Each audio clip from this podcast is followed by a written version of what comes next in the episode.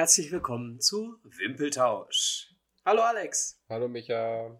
Ja, heute unser Thema in unserer Reihe der Weltmeisterschaften, die Weltmeisterschaft 98 in Frankreich. Sehr spannende WM in der Nachbetrachtung. Ähm, mir ging es so, dass ich nicht mehr so wirklich viel davon wusste.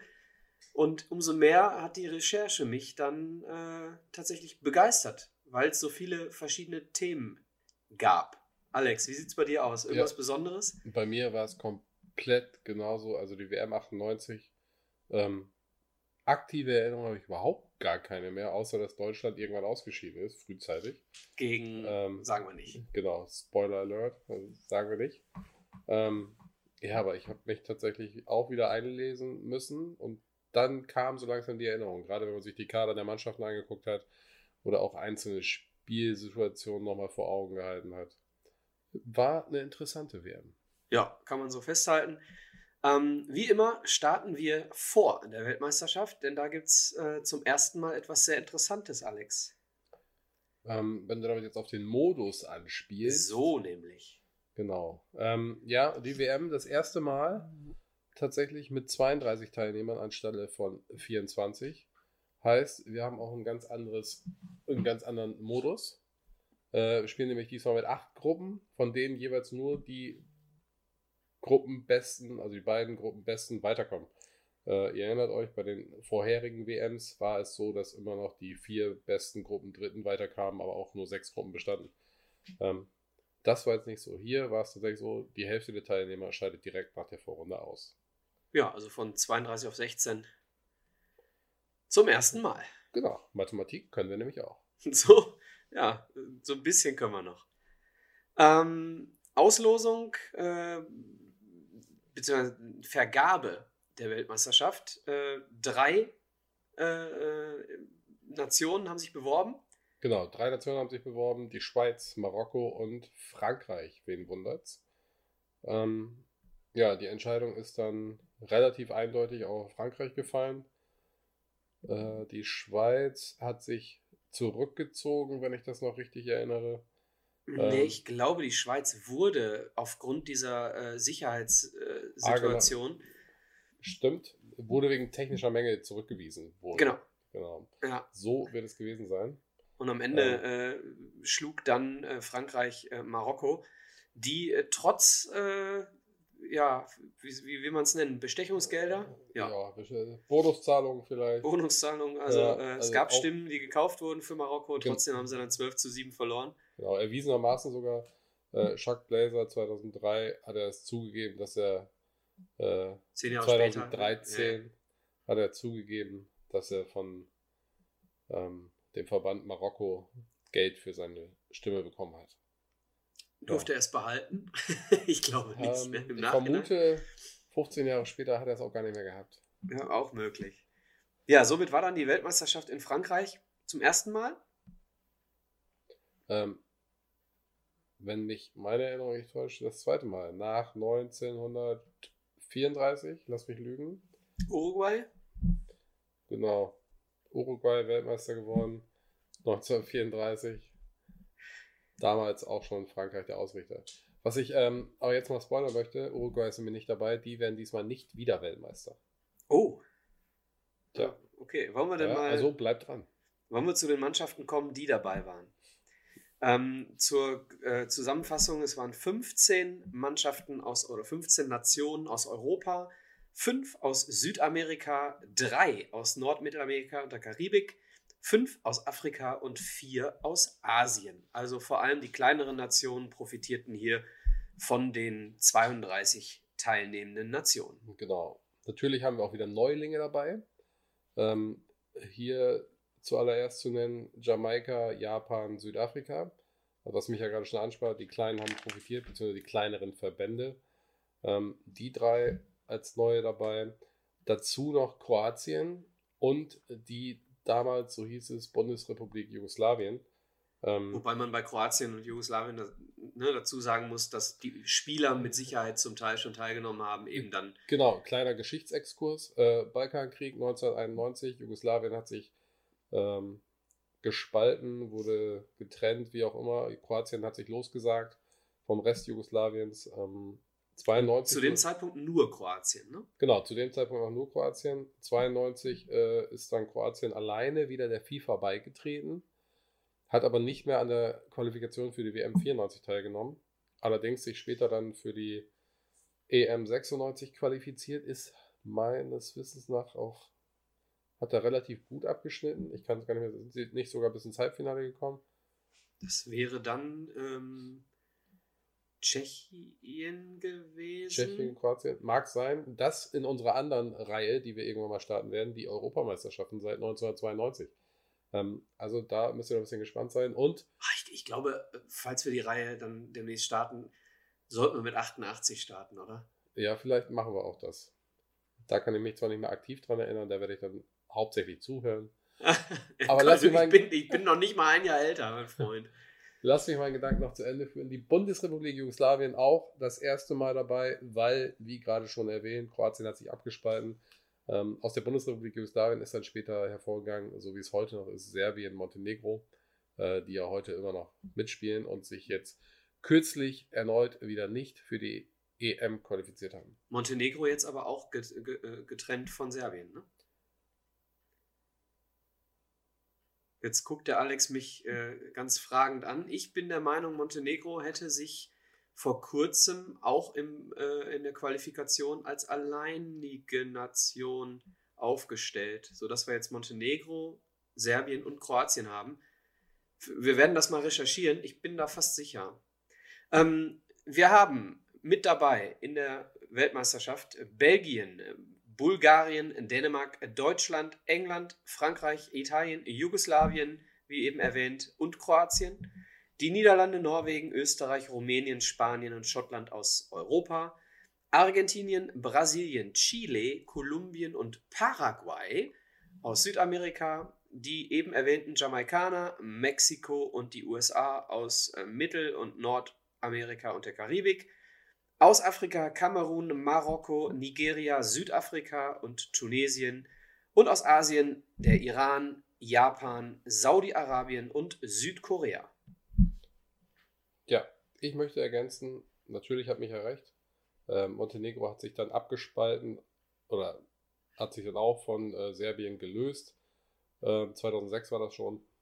Ähm, seitdem, Aber äh, ich glaube, dass äh, wann der Fußballverband Genau, aufgewachsen sagen, ist, ja, ja, das kann genau. ich jetzt nicht äh, genau nachvollziehen. Auf jeden Fall seitdem Serbien ja auch als Serbien unterwegs. Ähm, Jugoslawien gibt es ja überhaupt nicht mehr. Genau, und, und dann hieß es wahrscheinlich bis 2006 Serbien und Montenegro. Genau, bis 2006 hieß es Serbien und Montenegro. Ab da war es dann halt noch Serbien. Und dann daraus hervorgegangen ist auch noch Slowenien, meines Wissens nach. Also aus der ganzen jugoslawischen Staatengemeinschaft. Genau. Ja, die Auslosung. Ähm, gesetzt fix als Weltmeister die Brasilianer als Gruppenkopf, genauso wie die Franzosen als Gastgeber. Zusätzlich noch als Gruppenkopf Italien, Spanien, die Niederlande, Deutschland, Rumänien Hört, hört. und Argentinien. Die anderen Töpfe sparen wir uns und wir gehen direkt in die Gruppen. Ja. Gruppe A. Brasilien, Schottland, Marokko und Norwegen. Gehen wir in die Gruppe? Wir gehen in die Gruppe. Ich habe gerade nur überlegt, weil wir bei den letzten WMs ja immer eine große Nation dabei hatten oder eine große Nation, die nicht dabei war, die man eigentlich dabei hätte erwarten können. War das 98 nicht der Fall? Waren Achso, deswegen hast du. Ja, Deswegen okay. habe ich gerade kurz gestockt. Waren alle Großen dabei? Also die man sozusagen als große. Ja, wenn du Uruguay nicht mehr dazu Bezeichnet, zählst. ja. Äh, also Uruguay nicht dabei, die ja auch äh, immer für, zumindest für die K.O.-Runde gut sind. ja, Ähm, und die auch immer guten Fußball spielen, zumindest ähm, nach hinten. Ist auch Genau. nie angenehm gegen Uruguay zu spielen, glaube ich. ja, auch immer viele Karten, Ja, viel Gebeiße.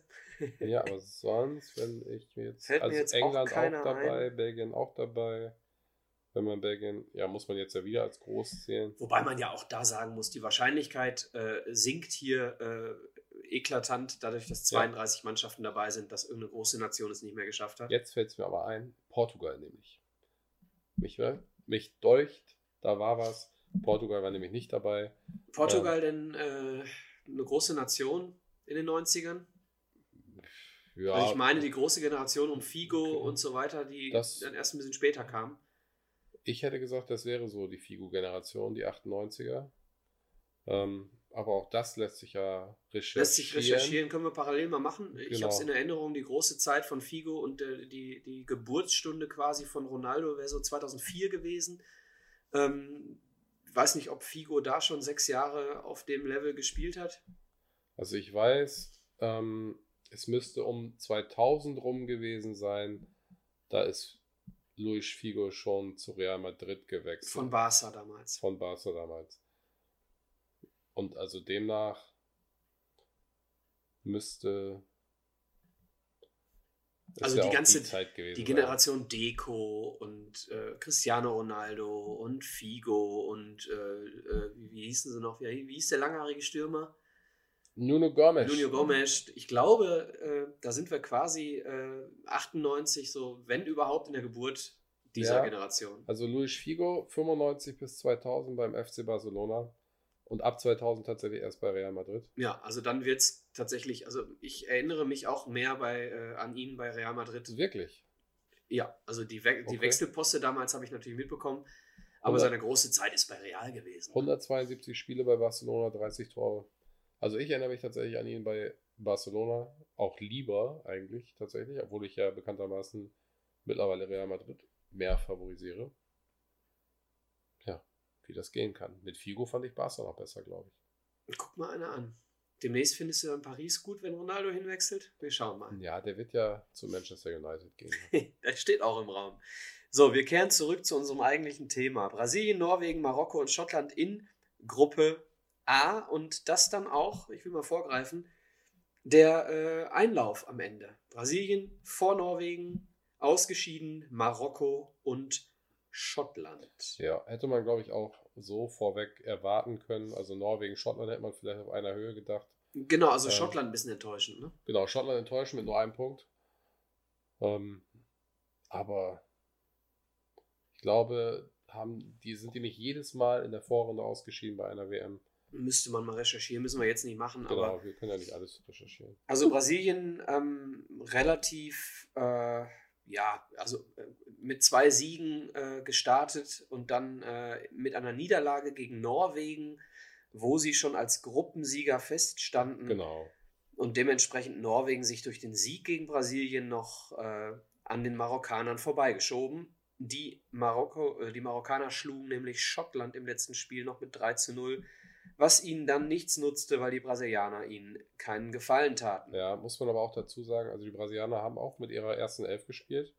Ähm, sind auch 1-0 in Führung gegangen in der 78. Minute tatsächlich. Und die Tore für die Norweger 83. und 88. Minute. Also, Können wir sagen, Norwegen glücklich vor Marokko. genau. Wäre für die Geschichte dieses, dieser WM vielleicht die schönere gewesen, wenn Marokko als afrikanisches Land eine Runde weitergekommen wäre. Ja, ich denke auch. Ähm, Wäre, wäre Fahrradkette. vielleicht kann man zu der Gruppe noch ein bisschen mehr erzählen, denn Brasilien wird im Laufe der Weltmeisterschaft noch eine tragende Rolle spielen. Ähm, der von uns so geliebte Romario wurde von Zagallo zu Hause gelassen. Zagallo, der Trainer von Brasilien. Genau. Ähm, Übrigens als Trainer und als Spieler Weltmeister. Mario Oh. Zagallo. Wann ist er denn als Trainer Weltmeister geworden? War das nicht? Also 94 war Pereira. Ja, 2002 war Zagallo noch Trainer? ziemlich mit Sicherheit. Das Okay. werfe ich jetzt einfach mal in den Raum. Jetzt haben wir schon wieder gespoilert für die WM 2002, aber da bin ich mir zu Also 99 findige Hörer werden das wahrscheinlich auch 99 wissen. Prozent Ja, ja. sicher. Also Mario Zagallo, das ist so ein Name im Weltfußball. Ja, also ähm, es war auch so, dass ziemlich viele äh, Hat auch ein wenig Ähnlichkeit mit Franz Beckenbauer. ziemlich, ziemlich viele brasilianische Fans in Frankreich äh, und die haben vorher äh, von, von der, ähm, wie, wie nennt man es, äh, Reiseministerium, wie nennt sich's? Ich weiß es nicht, auf jeden Fall die Info bekommen, sie mögen doch äh, bitte keine Polizisten bestechen. In Frankreich kennt man sowas nicht. Also es ist eine ziemlich lustige Anekdote noch nebenbei und ein aufgehender Stern, Alex, in Brasilien. Ronaldo. Der große Ronaldo. Der große Ronaldo. Aber damals schon, also bekannt, dass der gut kicken kann. mittlerweile schon bei Inter Mailand aktiv. Von PSV. Von PSV kommend als 17-Jähriger. Ich erinnere mich noch an ein, eines der ersten Spiele, wo er mir aufgefallen ist, mit PSV als 17-Jähriger. Ich glaube, im UEFA Cup gegen Bayer Leverkusen damals, wo er dann ein oder zwei oder acht Tore schoss. Gegen Leverkusen häufig, ne? Ja. Ich erinnere mich da auch nochmal an ein 8-1 von Barcelona gegen Leverkusen, siebenmal Messi oder irgendwie sowas. okay, also hier Ähm, sind wenn wir. ich jetzt, ich muss jetzt, ich habe das tatsächlich jetzt mal nachgeguckt, Mario Zagallo, ja, was mich ähm, verwirrt zurücklässt. Ähm, ja, er wurde als Trainer und Spieler Weltmeister, als Spieler 58, 62, als Trainer 1970, oh, zwei Jahre nach seinem Titel als Spieler. acht Jahre, Was hast du nicht 68 gesagt? 62, 78 Entschuldigung. war auch keine Weltmeisterschaft, Michael. Ja, Entschuldigung, natürlich nicht. Wäre eine Europameisterschaft gewesen, da wären die Brasilianer sicher nicht dabei. Genau, aber er, auch als Assistenztrainer soll er Weltmeister gewesen sein. Ja, Das liebe Hörer, ihr, ähm, ihr merkt schon, bei solchen Recherche ähm, äh, äh, intensiven Themen, wie unsere Weltmeisterschaften es nun mal sind, äh, rücken wir ein bisschen von unserer Regel ab, dass wir während der Aufnahme nicht googeln dürfen. Ich denke, es ist in, euren, in eurem Interesse, dass wir da die ein oder andere äh, interessante Nebeninformation auf diesem Weg noch beitragen können. Wenn Ja. du nichts mehr hast, Tatsächlich, nur noch die Empfehlung. ja, Ich bin in der Wikipedia-Falle gefangen. Tatsächlich, wenn man sowas mal guckt, das ist wirklich, wirklich spannend. Guckt euch das mal an. Zagallo, habe ich gerade festgestellt, äh, sensationell. Der hat zwischen 66 und 2001 als Trainer gearbeitet. Das finde ich wahnsinnig. 35 Jahre. Trainierte über ein Dutzend Fußballvereine. Das Wow. ist ja 35 Jahre. Das ist ja äh, fast so viel wie Peter Neururer.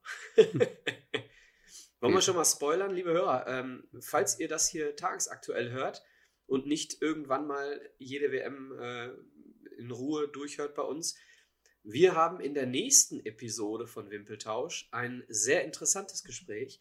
Wir sind nämlich zu Gast bei Peter Neururer und werden mit ihm über ihn, über den Fußball, über ganz viele interessante Themen sprechen. Also äh, seid gespannt. Ähm, Peter Neururer, unser nächstes Thema. So, Alex. Abschließend Zagallo 94 als Assistenztrainer Weltmeister mit. Aha, hinter So. Pereira. Okay. Jetzt schließen wir die Akte äh, Zagallo. okay. Vielleicht machen wir vielleicht noch mal- machen wir sie nochmal auf. Genau, vielleicht machen wir einen eigenen Podcast über Mario Zagallo. Vielleicht reden wir auch im Laufe dieses Podcasts nochmal über ihn. Äh, egal. Gruppe B. Alex, komm, mach doch mal was äh, Gruppe B. Konstruktives. Wen haben wir in Gruppe B? Österreich, Kamerun, Chile und Italien. Italien. Ja, ihr habt schon gehört. Michael, Italien-Fan. Ja, nicht wirklich. Ne? Italien auch Favorit in dieser Gruppe, logischerweise.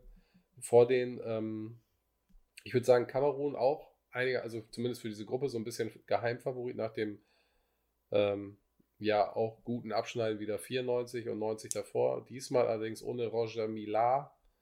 Die unzähmbaren Löwen haben diesmal ein bisschen enttäuscht. Zweimal unentschieden. Tabellenschlusslicht in dieser Gruppe vor äh, hinter Österreich, auch mit zwei Punkten, aber besseres Torverhältnis. Und weitergekommen in dieser Gruppe ist noch Chile. Ja, die Bayern würden Chile sagen. Die Bayern würden Chile sagen, manche sagen auch Chile. Oder Chile. Auf Chile. jeden Fall äh, sehr, sehr spannend äh, hier die, äh, die Punktezahl der äh, zweitplatzierten Chilen oder Chilen.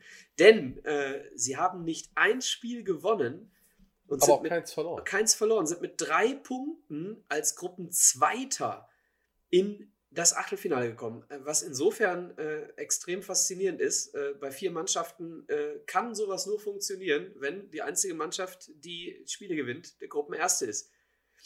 Italien Ja. also die einzigen, die hier Spiele gewinnen konnten.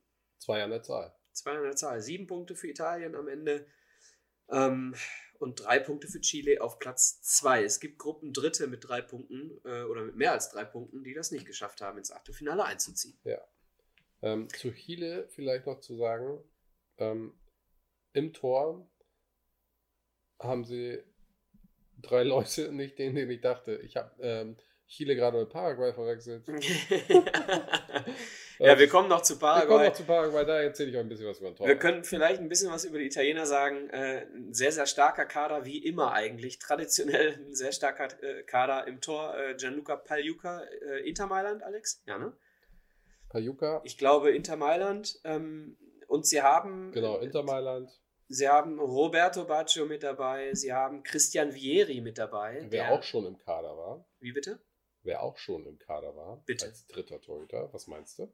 Bei Italien. Bei Italien. Wer kann das nur sein? Schon im Kader, ja, Buffon dann. Der ewige Gigi. Der ewige- Damals gut, war er noch ja. der jüngste von Der jüngste von allen, ja, 98. Ja, okay, ist aber auch 22 Jahre her. Ne? Da war er dann 19. Da war er äh, gerade 20 geworden. Ja, 20,5.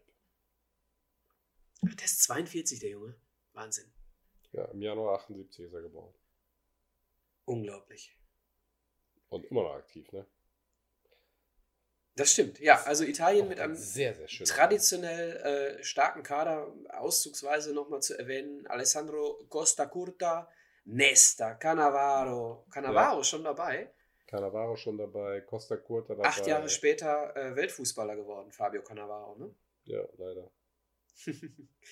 Der schöne Paolo Maldini, die äh, zweite Generation äh, der Maldini-Familie, die es äh, in den Profifußball geschafft hat. Inzwischen sein Sohn auch dabei Ja. und Cesare Maldini, der Vater, ne? Wissen wir alle. Genau. Dazu Heißt der Cesare? Ja, ne? Cesare, ja. Ja. Ein ehemaliger Nationaltrainer auch. Di Livio, Albertini. Nur zwei Spieler, die nicht in Italien gekickt haben zu der Zeit. Einer in Spanien, einer in England. Christian Vieri bei Atletico Madrid und Roberto Di Matteo beim FC Chelsea. An Roberto Di Matteo werden sich noch der ein oder andere Königsblaue erinnern. Ja, Champions League-Siegertrainer. Champions League-Siegertrainer. Und Das danach- hat dann die Schalker getäuscht. Danach zu Schalke 04. ja. Der Rest ist Geschichte. Pipo Inzaghi sei noch zu erwähnen. Also eine, äh, eine sehr, sehr äh, starke Mannschaft. Roberto Baggio immer noch dabei, einer der besten Spieler der WM 94. Alessandro Del Piero dabei, Der Schöne. der ja mal sehr außergewöhnliche Bartkreationen getragen hat. Und auf Seiten der Chilenen, auch wenn wir Der Chilenen meint auch, Michael. auch wenn wir hier, äh, Alex wollte über Torhüter sprechen, äh, auch wenn wir hier nicht in Paraguay sind, haben wir trotzdem Ivan Zamorano mit dabei. Nicht im Tor, meine Damen und Herren. Nein, als Stürmer, ähm, der, äh, netter, äh, äh, nette Nebeninformation, gemeinsam äh, mit Ronaldo bei Inter Mailand spielte. Und weil Ronaldo die Nummer 9 äh, für sich beanspruchte, hatte Ivan, der Schreckliche, Ivan Zamorano, die Nummer 1 plus 8. Ja, genau genommen hatte er ja die 18, aber genau, hat ein Plus dazwischen. gehabt. genau, hat sich Ja. dazwischen ein Plus gewünscht. Weil er immer mit der 9 Immer die spielt. 9, so hat er im Prinzip in Addition auch die 9 gehabt. genau. Sein kongenialer Sturmpartner in der chilenischen Nationalmannschaft zu der Zeit, Marcelo Salas. Ja, der eigentliche Kapitän? Nee, ich glaube nicht. Vielleicht kann Ja. man noch ein bisschen was zu den Österreichern sagen. Ähm, wir haben bei den äh, Kamerunern schon darüber gesprochen. Der ewige Roger Miller nicht mehr dabei. Ähm, Toni Polzer? Toni Polster, nee, Harald Czerny auf jeden Fall mit dabei. Toni Polster Kapitän, ja, hast du recht. Äh, Andi Herzog mit dabei. Ähm, auch vielleicht noch dem einen oder anderen bekannt Ivica Vastic. Dann vielleicht lieben Gruß an die Kölner und auch an die Dortmunder. Peter Stöger. Auch im Kader. Peter Stöger. Auch im. Kader, ja.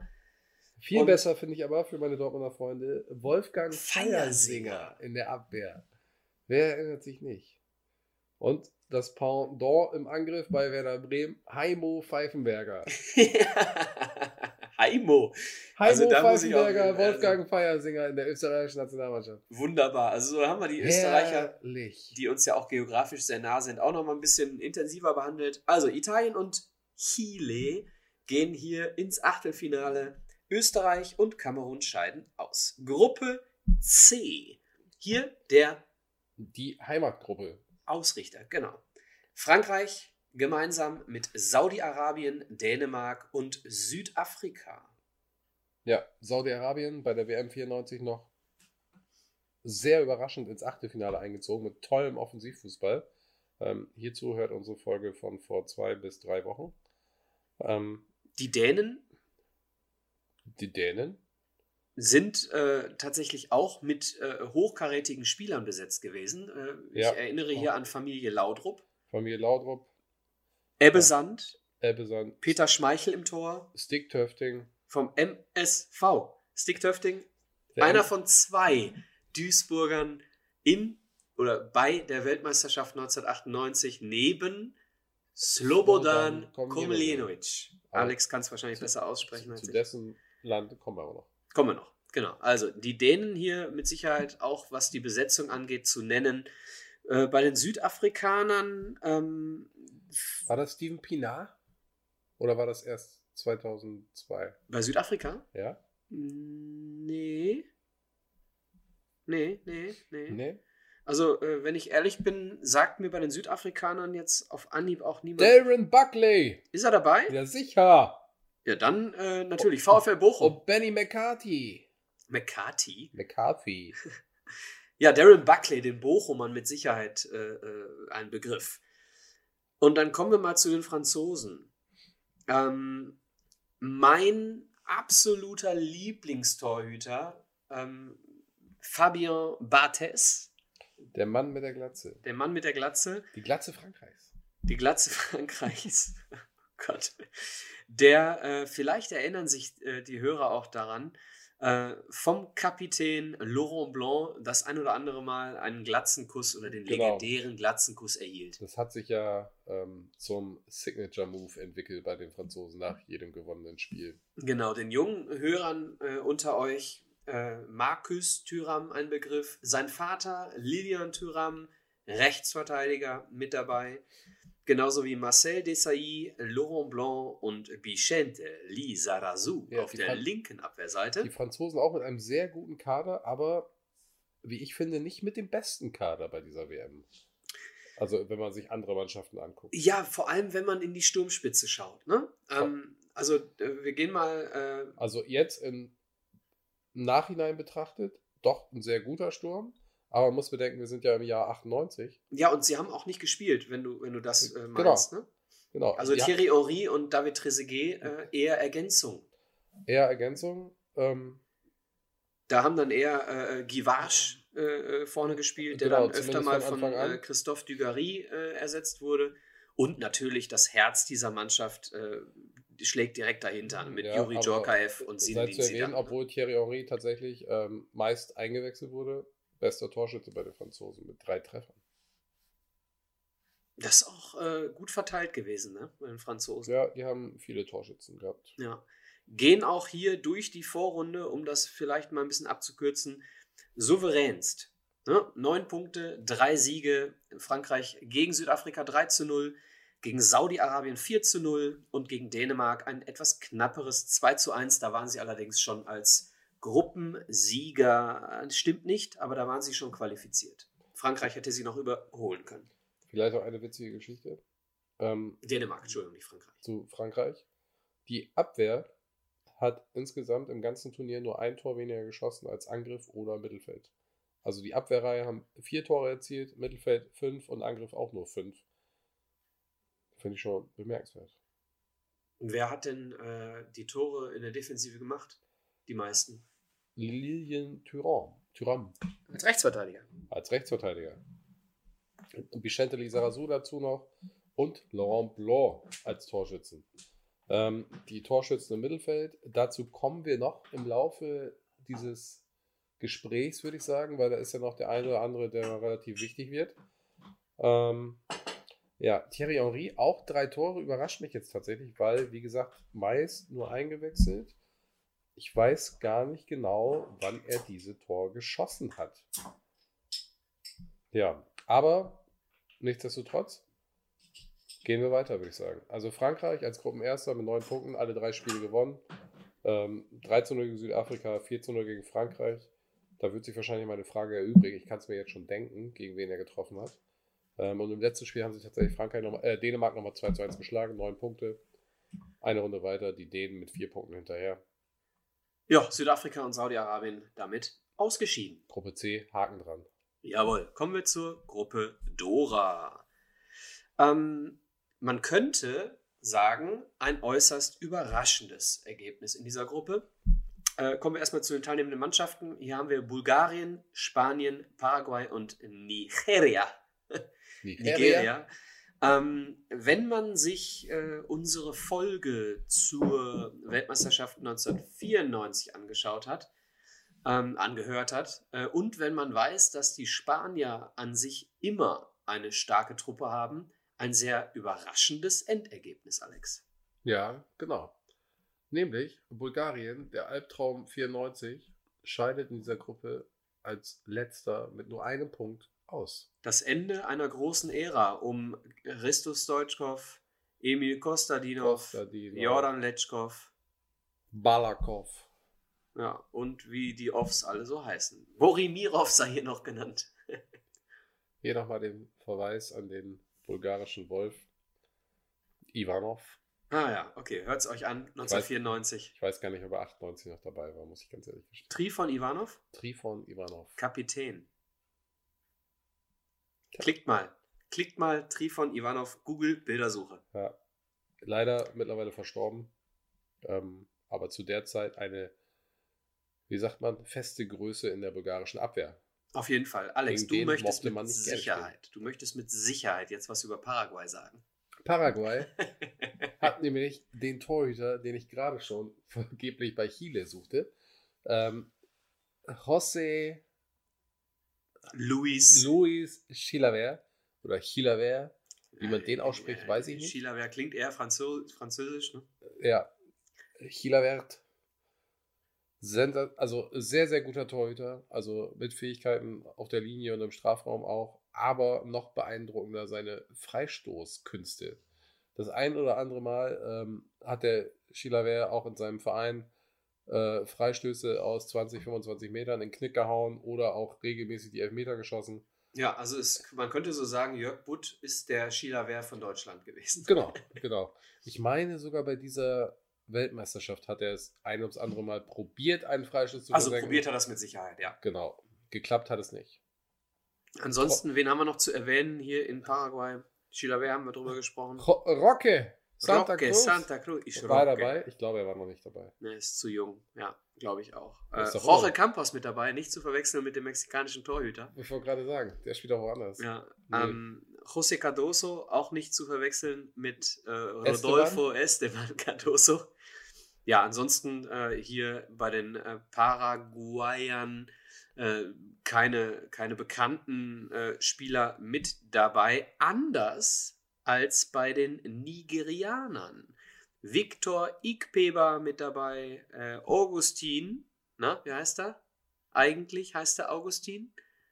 Wir nennen ihn JJ. Okocha Okocha, ist mit dabei. Ähm, dann haben wir Finidi George oder auch George Finidi, Nee. Sunday Olise, Daniel Amunike. Amunike. Nee, ja. heißt er Daniel? Nee, Daniel Emanuel. Am Daniel Amokachi war es. Emanuel Amunike. Hört euch die 1994er Folge an. Traurige Anekdote für unseren MSV. Aber eine richtig gute Mannschaft. Ja, auf jeden Fall. Und die Franzo äh, die, die Spanier äh, auch mit dem äh, ein oder anderen sehr bekannten mit dabei, immer noch dabei, Luis Enrique. Ähm, dann haben wir Sergi mit dabei, dann haben wir Andoni Subizarreta im Tor, wir haben Echevarria im, im Sturm. Also äh, durchaus bekannte Namen. Raúl. Raúl schon dabei? Raúl dabei. Ah ja, Raúl auch dabei, okay, ja. Fernando Morientes, Luis Enrique, Fernando Hierro hier im Mittelfeld gelistet. Ich habe den immer so als Abwehrspieler auf dem Zettel. Aber wahrscheinlich ist das so ein äh, Lothar Matthäus äh, Möglich. Immer ja. weiter ja, ja. Mal so, mal so. Kommen wir gleich bei den Deutschen auch dazu.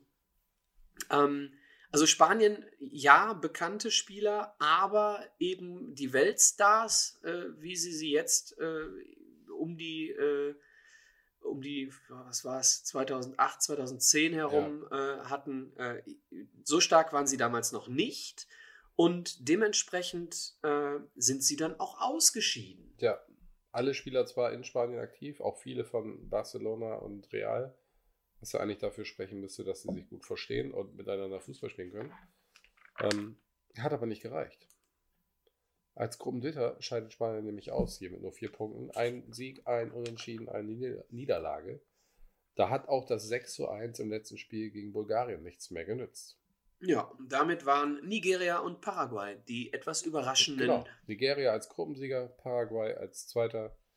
Ähm, Paraguay allerdings ohne Niederlage. Nigeria hat einmal verloren.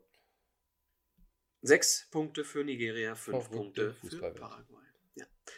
Kommen wir zur Gruppe E. Und da haben wir im Vorfeld äh, auch schon mal ein bisschen intensiver drüber gesprochen, weil nämlich die Niederländer in dieser Gruppe ähm, Gruppenkopf waren.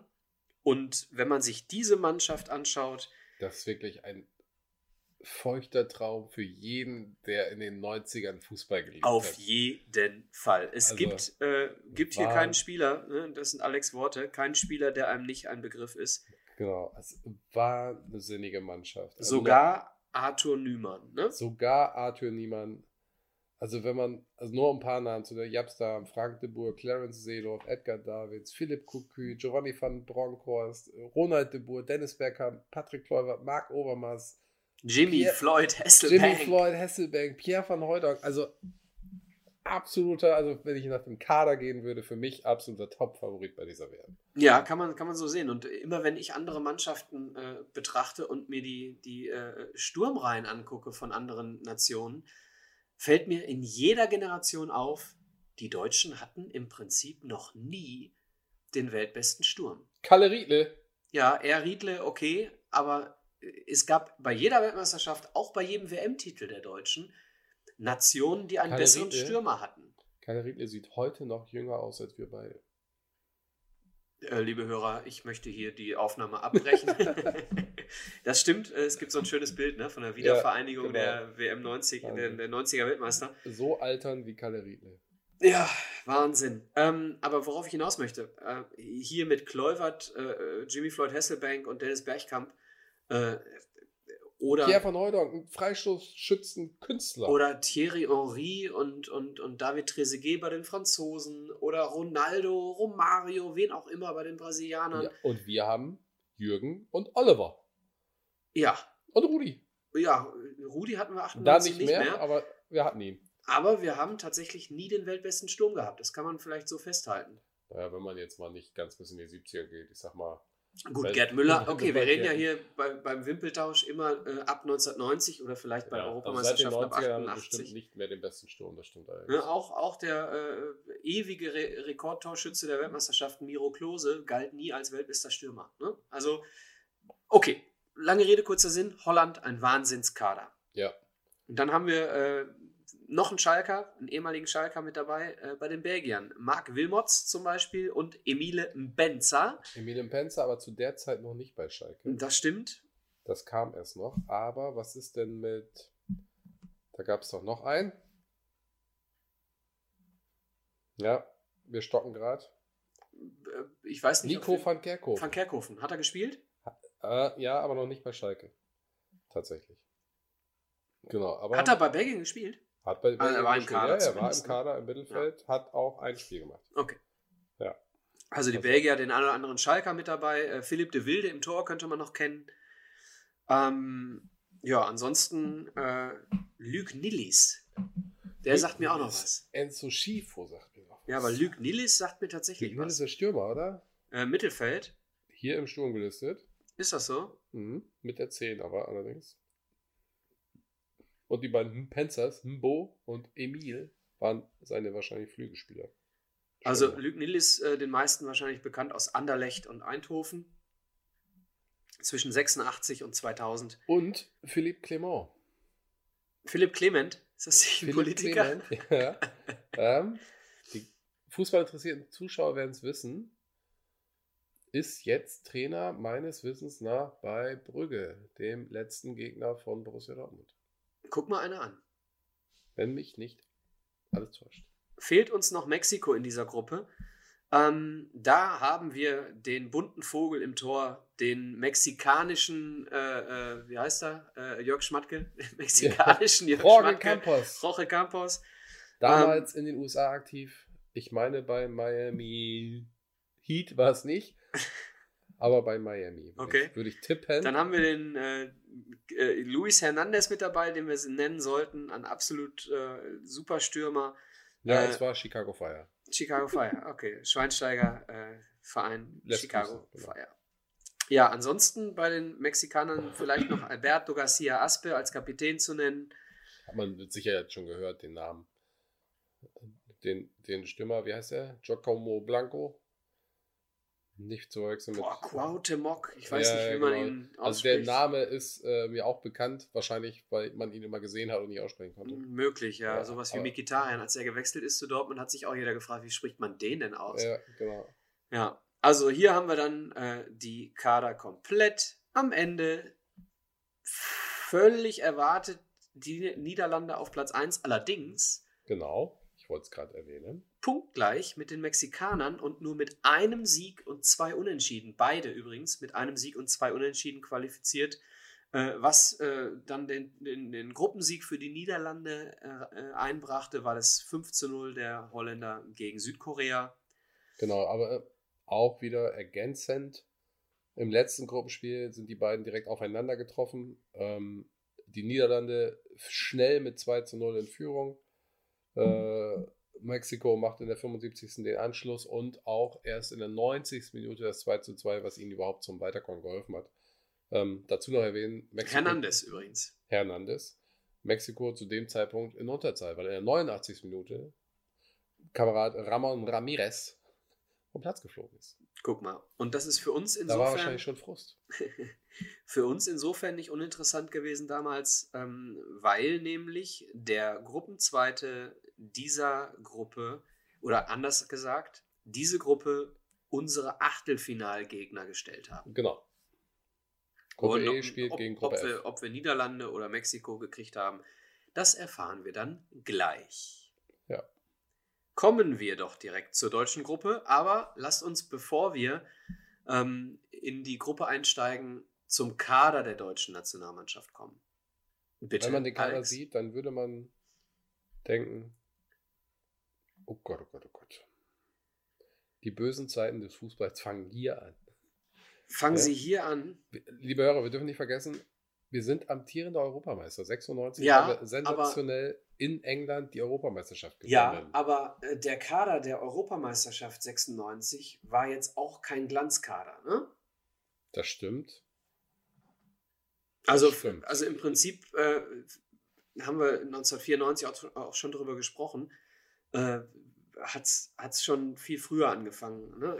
Hier 98 äh, hat es vielleicht den, den Gipfel erreicht. Äh, wenn man sich äh, den Kader anschaut, wir gehen mal von oben nach unten. Genau, also wir fangen an im Tor. Ähm, die Nummer 1 nach wie vor Andy Köpke. Damals bei Olympique Marseille, Genau, die Nummer 2 Oliver Kahn damals noch. schon Also- bei den Bayern. Schon bei den Bayern. Und ich glaube, es war sein erstes Turnier mit der Nationalelf als dritter Torhüter Jens Lehmann. Zumindest seine erste Weltmeisterschaft auf jeden Fall. Das auf jeden Fall. Damals noch beim FC Schalke. Tja, In der Abwehr Markus Babbel, FC Bayern, Thomas Helmer, FC Bayern, Jürgen Kohler, Borussia Dortmund, Lothar Matthäus, FC Bayern, Stefan Reuter, Borussia Dortmund, Olaf Thon, FC Schalke 04 und Christian Leberfleck-Wörns, Bayer Leverkusen. ja. Hier Christian Wörns, der einzige Spieler, der alle Spiele für die deutsche Nationalelf gemacht hat. Zumindest begonnen hat. Ähm, Der, der einzige, was? der einzige Spieler, Abwehrspieler, Abwehrspieler. Okay. Entschuldige, Ja. ab, der einzige Abwehrspieler, der alle Spiele der deutschen Nationalmannschaft gespielt hat. Ja, hier läuft ein Hund rum, nicht wundern, äh, über die Ähm, Was Tatzengeräusche. mich hier schon wundert und mich aufregt, Stefan Reuter, wahrscheinlich der schnellste Spieler im Kader, hat nur ein Spiel gemacht bei dieser WM. Da habe ich schon Erklärungsansatz für das Ergebnis. Also, äh, warum in der äh, Abwehrformation der Deutschen äh, Christian Wörns der Einzige ist, der alle Spiele gemacht hat, da kommen wir vielleicht später nochmal zu. Denn hier hat es äh, taktische Wechsel gegeben äh, auf der Libero-Position. Aber da kommen wir dann später zu. Wollen wir ins Mittelfeld Genau. Da wir gerade aber so schön ähm, über die Torschützen der Franzosen sprachen, wie schön äh, vielseitig die waren und alles aufgeteilt. gehen? und, die deutsche Abwehr hat nicht ein Tor geschossen bei dieser WM. Ja, äh, aber das Mittelfeld, zu dem wir jetzt kommen, auch nur eins. Ja, nee, das konnte die, die Quote steigern auf eins. Ja? Also, wir haben hier im Mittelfeld Steffen Freund, damals äh, Borussia Dortmund. Dietmar Hamann, Bayern München, Thomas Hessler, damals beim KSC, Jörg Heinrich. Jörg Heinrich. Meine lieben Grandios. Freunde, Jörg Heinrich. Kultelf linker Flügelspieler. So nämlich. Bei uns beiden nicht, ne? Bei uns beiden. Nur Erwähnung nicht. gefunden in irgendeiner Art und Weise zum Kultspieler von Wimpeltausch äh, geworden. Dann haben wir äh, einen der besten Sechser der Geschichte, Jens Jeremies, damals vom 1860 München. Damals trug er die Haare noch lang. Ja, dann haben wir Andi Möller, damals beim BVB. Michael Tarnath, FC Bayern damals, äh, ehemaliger Duisburger auch. Und Christian Ziege, damals einer der wenigen Legionäre vom AC Mailand. Tanne Tarnath, auch beim KSC aktiv gewesen. Ja, ja. Von Duisburg zum Und KSC gewechselt und dann zum FC Bayern. Und dann ist er nach Manchester gegangen. War er da auch mal? Manchester City war er auch. Bei Hannover. Bei Hannover war er auch. Ja, kommen wir zum Sturm. Und äh, da ist äh, ein Name, So, und der jetzt würde ich nochmal in. Frage stellen, ob Bitte. wir nicht doch jemals den besten Sturm. Ja, ich, hatten. genau. Ich möchte hier einen Namen einfach mal in den Raum werfen, der das belegt, was ich gerade gesagt habe. Und zwar ist vom ersten FC Kaiserslautern kein geringerer bei dieser Weltmeisterschaft in unserem Sturm mit dabei gewesen und sogar auch ein Spiel hat er machen dürfen.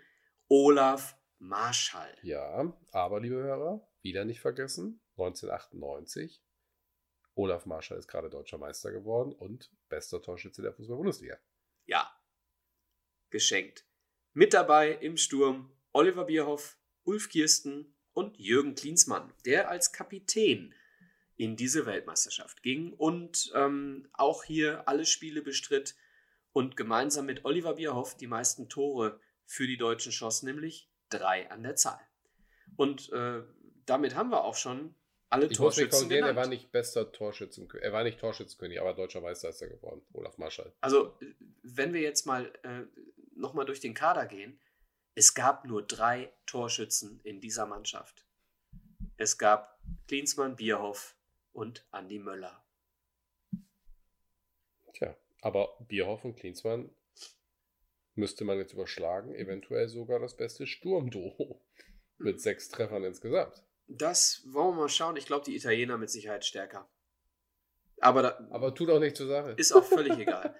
Okay, ähm, gehen wir also rein in die deutsche Gruppe.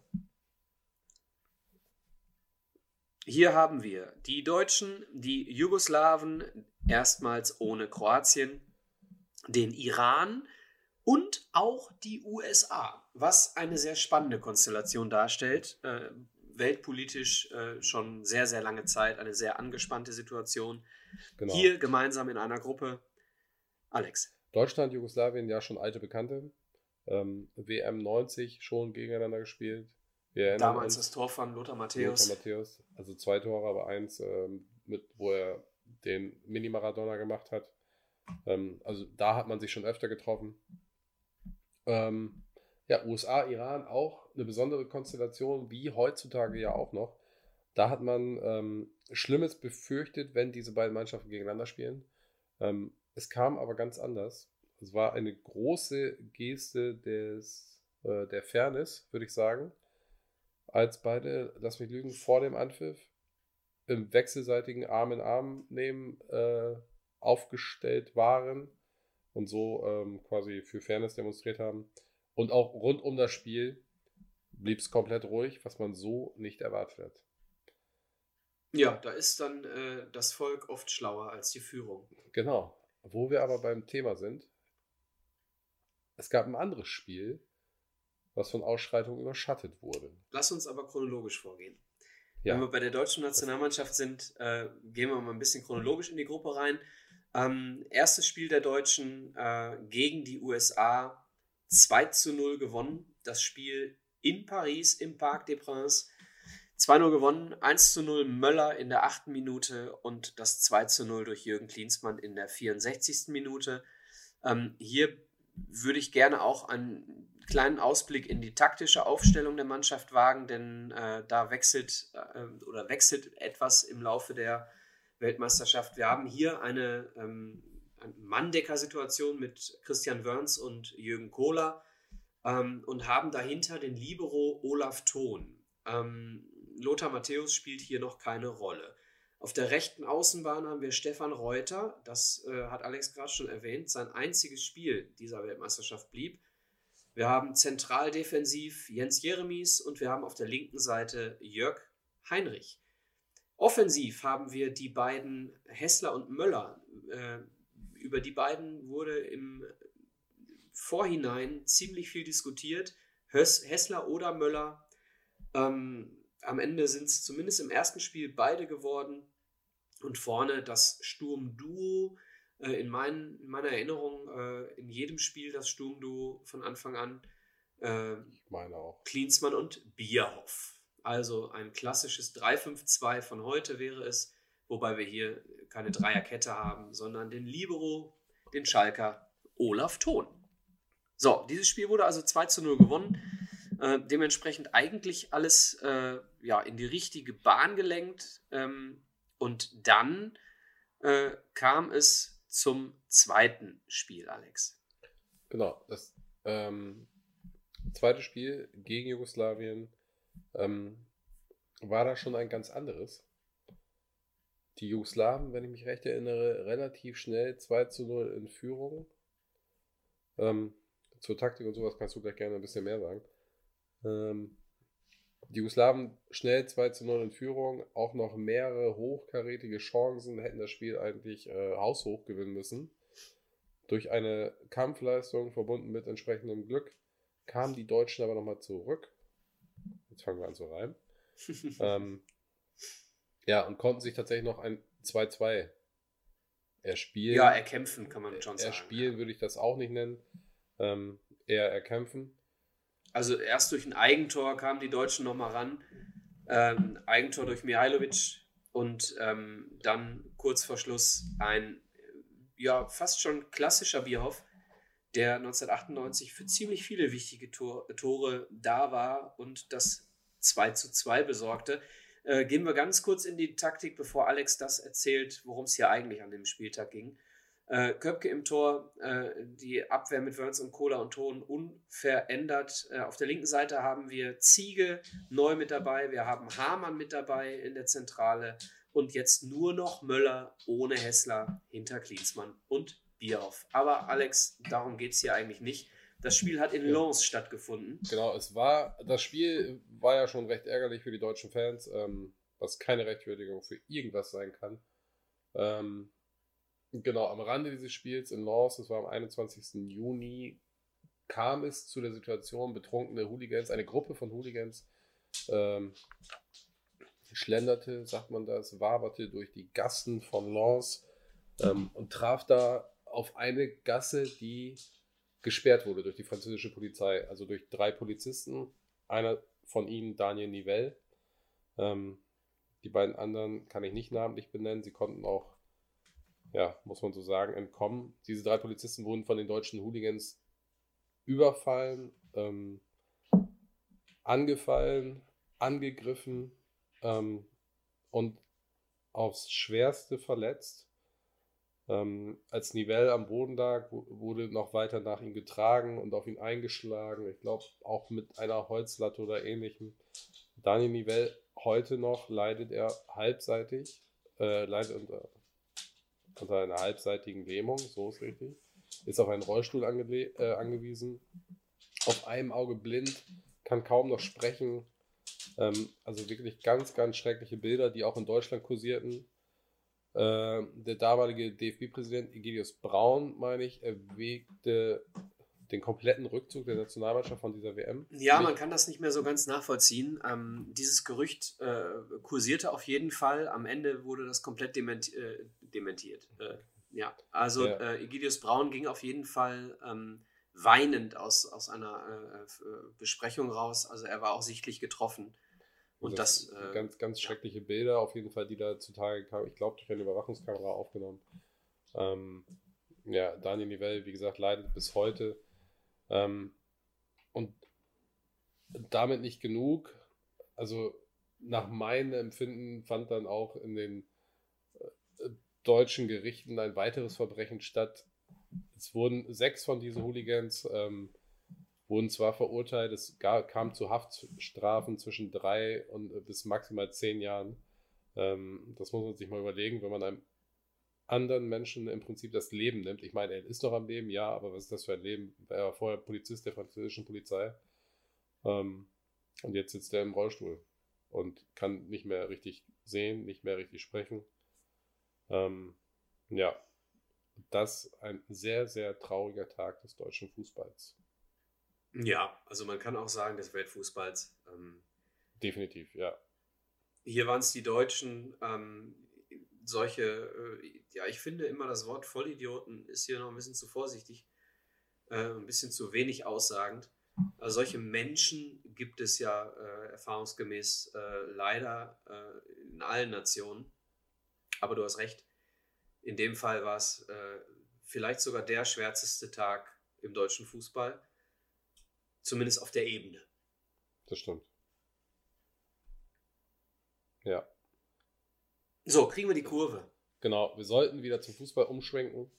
Ähm, aber ich finde, das war eine, also das darf einfach nicht unerwähnt bleiben, wenn man über die WM 98 spricht. Genau. So. Am Ende ähm, gehen die Deutschen gemeinsam Hand in Hand mit den Jugoslawen relativ souverän durch die Gruppe. Äh, das dritte Spiel gewinnen ähm, die Deutschen nämlich noch gegen den Iran. Ähm, hier sei erwähnt, äh, die taktische Aufstellung. Äh, Thomas Helmer inzwischen äh, mit in der äh, Startelf, äh, gemeinsam im defensiven Mittelfeld mit Lothar Matthäus. Also eine, eine Kombination, äh, links übrigens Tarnat, ähm, der Rest unverändert. Äh, Matthäus also zum ersten Mal mit dabei, ist zwar gegen Jugoslawien in der zweiten Halbzeit eingewechselt worden, aber hier zum ersten Mal in der Stammelf. Und ähm, es wird nicht das letzte Mal gewesen sein, denn Lothar Matthäus äh, wird hier auch nochmal äh, die Position wechseln. Thomas Helmer, Lothar Matthäus zusammen in einer Mannschaft. Heute bringen sie das Bild des deutschen Sportfernsehens. Naja, zumindest von Sport 1. Ne? Sport 1 und Sky. Der Lodder. Der Lo ja, okay. Ja, ja, gut. Ja. Schau Also nennen wir mal, äh, nennen wir sie mal äh, den Boulevard des Sportfernsehens. Kann man so sagen. Ja, der Hier- Iran und die USA scheiden aus mit drei Genau. Punkten, beziehungsweise ohne Punkt die USA. Was in dieser Gruppe noch zu erwähnen ist, äh, der Iran hat dieses prestigeträchtige Duell gegen die USA sogar gewonnen mit 2 zu 1. Weil- Was ja auch nicht viele gedacht hätten, wo die USA dann doch leicht favorisiert. Und trotzdem blieb es ruhig. Ähm, wollen wir über die äh, Mannschaft noch ein bisschen was äh, sagen? Denn ich finde, bei Die den, Mannschaft, bei, den- bei den, bei den äh, US-Amerikanern äh, ein paar Namen. Äh, Thomas Dooley zum Beispiel, der Kapitän. vom amtierenden deutschen Meister. Kaiserslautern, äh, Brad Friedel im Tor, Eric Winalda mit dabei. Brad Friedel war damals schon bei Gladbach? Mm, Da fragst du mich jetzt zu viel. Nee, beim FC Liverpool. Und wir haben Claudio Reyna äh, mit dabei. Äh, die Dortmunder kennen den Sohn. Genau. Oder den Vater kenne ich auch. Ja, okay, du. Der also Sohn- die jüngeren Dortmunder kennen wahrscheinlich nur den Sohn. Der Sohn ist jetzt aktiv bei uns. Der Vater war aktiv bei VfL Wolfsburg und auch bei Hannover 96, wenn mich nicht alles täuscht. Und äh, die Jugoslawen haben hier den zweiten Duisburger mit dabei, nämlich Slobodan Komljenovic. Komljenovic. Genau. Ja. Bei den USA, aber übrigens noch Chad Deering, auch zu der Zeit beim VfL Wolfsburg. Und David Regis vom KSC. Regis? Ich weiß nicht. David Regis wahrscheinlich. Ich denke. Aber der wird mit Akzent geschrieben. Und na, auch egal. ein sehr auffälliger Mann des Weltfußballs. Frankie Hayduk? Müssten wir erwähnen. Frankie Hayduk, später bei Leverkusen. Alexi Lalas. Ah, Lalas. Der Ja, Mann mit richtig. den roten, waren es sogar Rastas oder waren es nur Locken? Nee, es waren keine Rastas. Alexis Lalas, Ah, ja. Alexi Lalas, bitte. Entschuldige bitte. Ja, Aber hat nicht gespielt, ne? War nur im Kader. hat nicht gespielt, war nur im Kader. Hm. Verrückt. Lalas, ja, natürlich. Ja, okay, haben wir die Kader auch ein bisschen besprochen. Äh, wir haben beim Iran, im Iran haben wir auch noch jemanden dabei, den wir äh, alle kennen. Medi Malavikia. Äh, nee. Ali Day. Ali Day. Genau. Karim Bagheri? Bagheri, Bagheri, ja. auch dabei? Ja, ist dabei. Ja. Karim Bagheri mit dabei, ähm, Ali Day mit Schon dabei. in Deutschland aktiv? Bitte? Schon in Deutschland aktiv? Wer? Karim Bagheri? Boah. In dem Moment. Also In dem Moment, äh, 98. 98. Let me check. Äh, Karim Bagheri. Bayern und Bielefeld. Bagheri war in Bielefeld 98. und bei den meine ich. Bayern. Ja, er war 98 in, in Bielefeld, bei den Bayern war er nie. Wer Du- war der zweite Iraner, den die Bayern machen? Ja, Ali Day war bei den Bayern. Ja. Der übrigens sag ich, 98 zu den Bayern gewechselt von Arminia Bielefeld. Ne, Ali Day mit dabei. Und Midi Malavikia war bei Bochum damals Nee, war noch nicht. Der war, hat noch in Teheran gespielt. und wechselte dann zu Bochum. Ah ja, ja, ja genau. Karim Bagheri war bei Bielefeld. Aber wer war denn der zweite Iraner bei den Bayern? Iraner bei den Bayern? Ach, das war Ali Karimi. Ja, Der zweite Mann bei den Bayern. aber später, ne? Aber er war tatsächlich zu einer anderen Zeit da. Ich habe das irgendwie durcheinander geworfen. Ja, damit haben wir die Iraner auch durch. Die haben wir durch. Und dann sind wir eigentlich auch durch mit der Gruppe. Genau. Gehen wir in Gruppe G, Wie Gustav. wie Gustav. Hier ähm, eine Mannschaft oder eine Nation, die eine extrem starke Generation mit nach Frankreich gebracht hat, die Rumänen. Dabei. Als Gruppenkopf, wohlgemerkt, ich erinnere. genau, dabei noch die Engländer, die Kolumbianer und die Tunesier. Also schon eine, eine recht ausgeglichene Gruppe, würde ich sagen. Also Tunesien natürlich mit Abstrichen, aber Kolumbien immer gut eigentlich. Rumänien auch sehr stark zu der Zeit und England ja sowieso. Also das ist das, was man heute so bekannt als Todesgruppe nennen würde, glaube ich. Zumindest bei dieser WM. Wollen wir mal ein bisschen in die Mannschaften reingehen? Ähm, Sehr gerne. England im Tor damals David Seaman. Ja, wer kennt ihn nicht? Den laufenden Schnurrbart. genau. Dann ein äh, äh, heutiger Trainer, Gareth Southgate, Gareth Southgate. Hat auch mal einen Elfmeter geschossen. hat auch mal einen Elfmeter verschossen. Genau. ähm, Aber ein, im Bitte. Grunde, wenn man sich die anguckt, also auch eine Top-Truppe. Also wie die Holländer auch. Ähm, man kennt fast jeden. ja, äh, Also nochmal ganz kurz. viele. Southgate für die Hörer, die ihn vielleicht nicht so gut kennen, inzwischen Nationaltrainer bei den Engländern. Ne? Genau. Und hat irgendwann gegen uns einen Elfmeter verschossen. 96? 96, ja, möglich ist es. Möglich ist es. Von 95 bis 2004 Nationalspieler. Hat Ja, übrigens nur zwei Tore gemacht. Aber war auch Abwehrspieler, muss man dazu Muss man sagen. dazu sagen. Aber der Kader auch. Rio Ferdinand, Sol Campbell, mega Innenverteidigung. Paul Tony Ings, Adams, Martin Kion, Paul Scholes, Alan Shearer als Kapitän Beckham, Steve McManaman. und äh, Teddy Sheringham. Und du wirst mit Sicherheit auch noch was sagen können über einen ganz jungen Genau, wir Engländer. haben einen ganz jungen Engländer dabei, der ist neun Monate älter als ich. Damals war er jung, komm. damals war er jung. Damals war er auch schon neun Monate jünger als ich. Das Ähm, gibt's ja gar Das nicht. ist verrückt. Das ist Verrückt. verrückt. was die Zeit so macht. Ja, der sollte noch für Aufsehen sorgen. Hast du den Namen schon genannt? Nö. Wollen wir ihn noch so stehen lassen? Wir lassen die Hörer mal äh, hängen. Genau. Könnt ihr mal ein bisschen überlegen, wer könnte es gewesen sein? Genau, wir haben einen ähm, äh, Gegner der Engländer, äh, die Tunesier, mit dabei gehabt. Ähm, einen Trainer mit Kasperczak, äh, der, äh, so viel sei mal vorweggenommen, einer von drei Trainern war, der direkt nach dem Ausscheiden, denn die Tunesier schieden nach der Vorrunde aus, seinen Job verlor. Henrik Kasperczak direkt entlassen. Genau. Bei Tunesien tatsächlich auch zwei Legionäre aus Deutschland dabei. Kommst du drauf? Hast du eine Vermutung? Ohne zu gucken. Äh, Entschuldigung, äh, ich war gerade bei Adel Salimi und äh, ja, Adel Salimi ist einer von beiden. Freiburg, glaube ich, ne? Adel Salimi. Adel Selimi, der war später, meine ich, auch bei Freiburg, aber der war es nicht zu dem Zeitpunkt. Zu dem Zeitpunkt in Deutschland, äh, auch in Freiburg, ne? Auch in Freiburg. Beide ja, beim- Su Subaya Bayer auf Subaya jeden Fall. Bayer, ne? Mittelfeld Zauberer. Und jetzt der zweite, äh, boah, jetzt muss ich überlegen, äh, Ben Slimane. Medi Ben Slimane. Ja. Stürmer beim SC Freiburg hat, wie so einige, keinen bleibenden Eindruck hinterlassen. Aber genau, da die beiden Freiburg-Legionäre Ja. bei Tunesien. Mit, mit, mit Selimi dann noch ein Dritter, der später dann bei Freiburg war. Genau. Äh, ich meine aber ein Jahr später schon. 99 könnte das sein. Das mag durchaus. Ja. Äh, also die Freiburger äh, äh, äh, Tunesier-Zeit. Es gab, mal, äh, gab auch mal eine Zeit bei Freiburg, da waren es äh, Die die, Georgier, Georgier.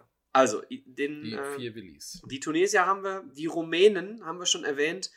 Ähm, sehr, sehr starker Kader, allen voran der Kapitän äh, George Hagi. Dann noch mit dabei Sicherlich zu nennen Dorinel Monteano vom 1. FC Köln. ja, ja Und auch genau. später Wolfsburg, meine ich. Bogdan Stelea im Tor. Ja. Doch auch- Damals in Bukarest, hat aber auch mal. Nein, damals bei Salamanca. Entschuldigung, Bukarest, ja, ja, ja, stimmt. Äh, Hat aber auch mal, wo hat er denn gespielt, wo man ihn kennt? Ich Kennt man meine, auch in Deutschland gespielt. Er war aber auch so ein Pflaumenschmeißer, glaube ich. Er hat Ähm. ziemlich viele Stationen gehabt, das stimmt. Der hat sich auch mal so den einen oder anderen reingeworfen. Äh, Ähm, George Popescu könnte noch ein Begriff sein. Julian Filipescu, Dann Petrescu. Dan ja. Petrescu, Gabriel Popescu, Adrian Ilie vom FC Valencia. Damals äh, aufstrebender Jungstar, meine ich. George Hagi äh, haben wir äh, über, als wir über 94 gesprochen haben, ein bisschen mehr darüber gesprochen, damals bei Barcelona, jetzt inzwischen äh, seine letzte Station erreicht, Galatasaray Istanbul. Ja. Auch an ihm geht die Zeit nicht vorüber. So sieht's aus. Wen haben wir denn im Tor bei Kolumbien, Alex? Bei Kolumbien leider, leider nicht mehr René Higuita. Nein, aber wir haben jemanden, den wir auch gut können. Gut, gut können. Da ist schon der freudsche Versprecher Köln Köln. mit dabei. Äh. Farid Mondragon im Tor der Kolumbianer. Genau, damals. Witzigerweise, Ja. ähm, die Rücknummer 22, die Rücknummer 1 hat kein Spiel gemacht. Die Rücknummer 22, Farid Mondragon, hat alle drei Spiele gemacht. Guck mal einer an. Jetzt habe ich schon gespoilert. Naja, Ja, sowas. Adolfo Valencia, sei auch noch zu erwähnen. Adolfo Valencia im Kader. El Tren, inzwischen aber äh, lange schon nicht mehr bei den Bayern. Äh, inzwischen schon wieder in Südamerika angekommen. Ja. Und natürlich, wenn man über Kolumbien spricht in dieser Zeit, muss man natürlich über ihren Kapitän sprechen. Carlos Ja. Valderrama. Carlos Valderrama. Äh, auf jeden Die Fall, laufende Haartracht. Ja, er hat, hat äh, zu der Zeit schon seine US-Reise begonnen gehabt. Genau. Jetzt sind wir wieder in Miami. Miami Fusion. Ja, war er nicht noch in Tampa Bay? Möglicherweise war er auch in Tampa Bay. Bestimmt mal, ist ja auch schön da. Aber nicht bei den Buccaneers. für die, für die Footballfreunde unter uns. Da ist ein anderer alter Mann zurzeit. Aber der macht auch ganz gut. Ja, stimmt. So, jetzt haben wir, den, haben wir die Mannschaften durch. Alex, geh doch mal in die Spiele. Wir haben die Mannschaften durch. Fangen wir doch mal vorne an. England gegen Tunesien. Äh, da sch äh, schalteten die Engländer direkt auf Achtelfinale. Ein klarer 2 zu 0 Sieg gegen die Tunesier. Genau. War aber auch zu erwarten. Also, wenn du in der Gruppe weiterkommen willst, musst du Tunesien schlagen. Wie schon gesagt, die anderen drei relativ auf einem Niveau, zumindest eingeschätzt. Das Genau, wobei man äh, dazu sagen muss, wenn du sagst, wenn man in dieser Gruppe was erreichen möchte, muss man die Tunesier schlagen. Der Gruppensieger, der einzige, der die Tunesier am Ende nicht schlagen konnte, und damit sei mal vorweggegriffen, Rumänien hat äh, nicht nur als Gruppenkopf gesetzt, äh, sondern am Ende auch die Gruppe Ja, äh, aber, angeführt. aber auch dazu müssen wir sagen, es war das letzte Spiel in der Gruppe von den Rumänen gegen die Tunesier und sie waren schon durch. Ja, und sie waren auch schon als Gruppenerster durch. Nee, wenn Kolumbien England geschlagen hätte, wären sie vielleicht noch Zweiter geworden. Zweiter geworden. Aber sie waren das ist auch nicht unentscheidend Oh. für ein Achtelfinale, ne? Ja, aber ein Unentschieden hat ihnen definitiv gereicht, um. Gruppensieger zu werden. Ja, das stimmt. Ähm, ich denke, da hat man nicht mehr getan als nötig. also ähm, Kolumbien, hören wir schon, scheidet aus Genau. mit einem Sieg. ja, gut, dass wir über die Spiele gesprochen haben auch. Ja, ähm, wir müssen jetzt nicht jedes Spiel durchgehen. Rumänien sieben Punkte, England sechs Punkte, Kolumbien drei und Tunesien. Aber tatsächlich, wie du schon gerade sagtest, Kolumbien und England im letzten Spiel gegeneinander, beide standen bei drei Punkten. Die Engländer konnten das für, mit 2 zu 0 für sich entscheiden. Mhm, Ähm, hätte natürlich auch gut andersrum ausgehen können. das stimmt. Ja. Also für die Engländer tatsächlich dann äh, im letzten Moment die Kurve noch bekommen. Genau. Kriegen wir doch mal mit die Kurve in Richtung Gruppe H. Gruppe H, die letzte dieser Vorrunde. Ja, auch hier ein, nee, nicht auch, streiche auch, hier ein relativ klares Bild, zumindest was die Favoriten und ähm, äh, die Underdogs angeht. Was für mich sehr überraschend ist, dass wir in dieser Gruppe drei Neulinge bei einer WM haben, in einer Gruppe. Ja, das- also zwei komplette Neulinge, ne? Genau, zwei komplette Neulinge mit Japan und Jamaika. Plus den dritten Neuling Kroatien, da haben wir gerade schon äh, den Sachverhalt erklärt. Äh, gerade ist wahrscheinlich vor einer Stunde gewesen. Genau, dazu noch äh, der Seriensieger, Serienteilnehmer Argentinien. Genau. Also äh, Argentinien ähm, Weltmeister 86 und 90, äh, 94 relativ früh ausgeschieden. Da gab es dann die Posse um, um, um Maradona und äh, seinen, äh, den Stoßstürmer, der äh, sich verletzte und dann nicht mehr spielen konnte, Caniggia. Cani Claudio Canicia. Und äh, dementsprechend äh, hier die erneute Chance, äh, wieder erfolgreich zu werden. Genau. Auch hier mal ein kurzer Blick in den Kader der Argentinier zu dieser Zeit. Das können wir doch gerne mal tun. 98. Ähm, wahrscheinlich die bekanntesten Der Wie Kapitän. so, wie so oft. Ja, auch der Kapitän, aber die noch bekannteren würde ich sagen im Sturm. Aber natürlich der Kapitän zu der Zeit, Diego Simon, Simeone. Ja, für, für, Ähm. die, für die Jüngeren äh, mit Sicherheit der bekannteste. Das stimmt. Dadurch, dass er jetzt Atletico Madrid trainiert seit Ähm. Trainiert und anschreit und rumschreit und und Atletico tatsächlich seit Jahren und zwar ähm, im Prinzip ja seit fast zehn Jahren. Ne? Seit 2011 ist er Trainer von Atletico ja, ähm, und da im, im Konzert der Großen. Äh, da er auch wirklich mitspielt. gute Arbeit macht. Ich Ganz meine, genau. man, den, den Stil, den er spielen lässt, den kann man mögen, muss man aber nicht. Damals als Spieler bei Inter Mailand, ne? von Hat Atletico gespielt, gewechselt er zu Inter Mailand. trainiert. Also ja, er ist seiner Linie treu geblieben, kann Genau, man so sagen. damals, ja. wie gesagt, für Inter Mailand gespielt. Ähm, aber du wolltest über den Sturm sprechen, da über meinen absoluten All-Time-Favorite-Stürmer. Genau, Ne? Herma, Hernan Crespo. Nee. Gabriel Batigo! Genau. Batistuta. ergänzt durch Hernan Crespo, der aber nur ein Spiel gemacht hat bei dieser WM, wahrscheinlich ähm, altersbedingt. Äh, dazu noch Abel Balbo, ähm, das ist vielleicht auch noch einigen ein Begriff. Dann haben wir im Mittelfeld noch Juan Sebastian Veron, später Manchester United, zu der Zeit noch Sampdoria, Genua. Und wir haben einen Spieler, Alex, der knapp 20 Jahre mit 615 Spielen bei einem Verein geblieben ist. In Italien, In Italien. als Argentinier. als Argentinier. Javier Zanetti Der ewige Zanetti. Bei Inter Mailand. bei Inter Mailand. Von genau. 95 bis 2014 Inter Mailand. Gefühlt gestern erst seine Karriere beendet. ja, äh, sechs Jahre her, aber Gefühlt. ja. Ja, dazu noch Almeida, Ariel Ortega, also sicherlich Hugo Almeida, Werder Bremen. Äh, ja, war Matthias Almeida aber im Mittelfeld bei den Argentiniern. Hugo Almeida, ein Portugiese, demnach Du hast recht. Du auch hast nicht recht. bei dieser WM vertreten, auch Danke, altersbedingt schon nicht. Vicky Alex, ja, du hast recht. Ich habe Almeida gehört und er hat bei mir Ja, eine Synapse direkt äh, auf Werder Bremen gestellt. Ähm, ja, Roberto Sensini vielleicht noch in der Abwehr. Also keine so schlechte Truppe. Genau, und bei den äh, Japanern, um mal äh, zur nächsten Mannschaft zu kommen, äh, noch keiner, der, der irgendwo bekannt war. Das hat sich dann ein bisschen geändert, ein paar Jahre später. Ne? Ähm, hier bei den Japanern sagt mir jetzt äh, auf Anhieb nicht wirklich jemand na. was. Also bei den Japanern. Michael, pass mal auf. Yamaguchi höchstens. Hidetoshi Nagata. Nagata. Sicherlich der Star dieser Mannschaft. Äh, später auch in Italien. Nakata heißt Nakata, was habe ich gesagt? Nagata. Nagata, in Nakata, in Italien. Ich meine irgendwo Parma oder sowas, irgendwas mit P. Ja, er ist, er ist äh, nach der Weltmeisterschaft aus Japan nach Italien gewechselt.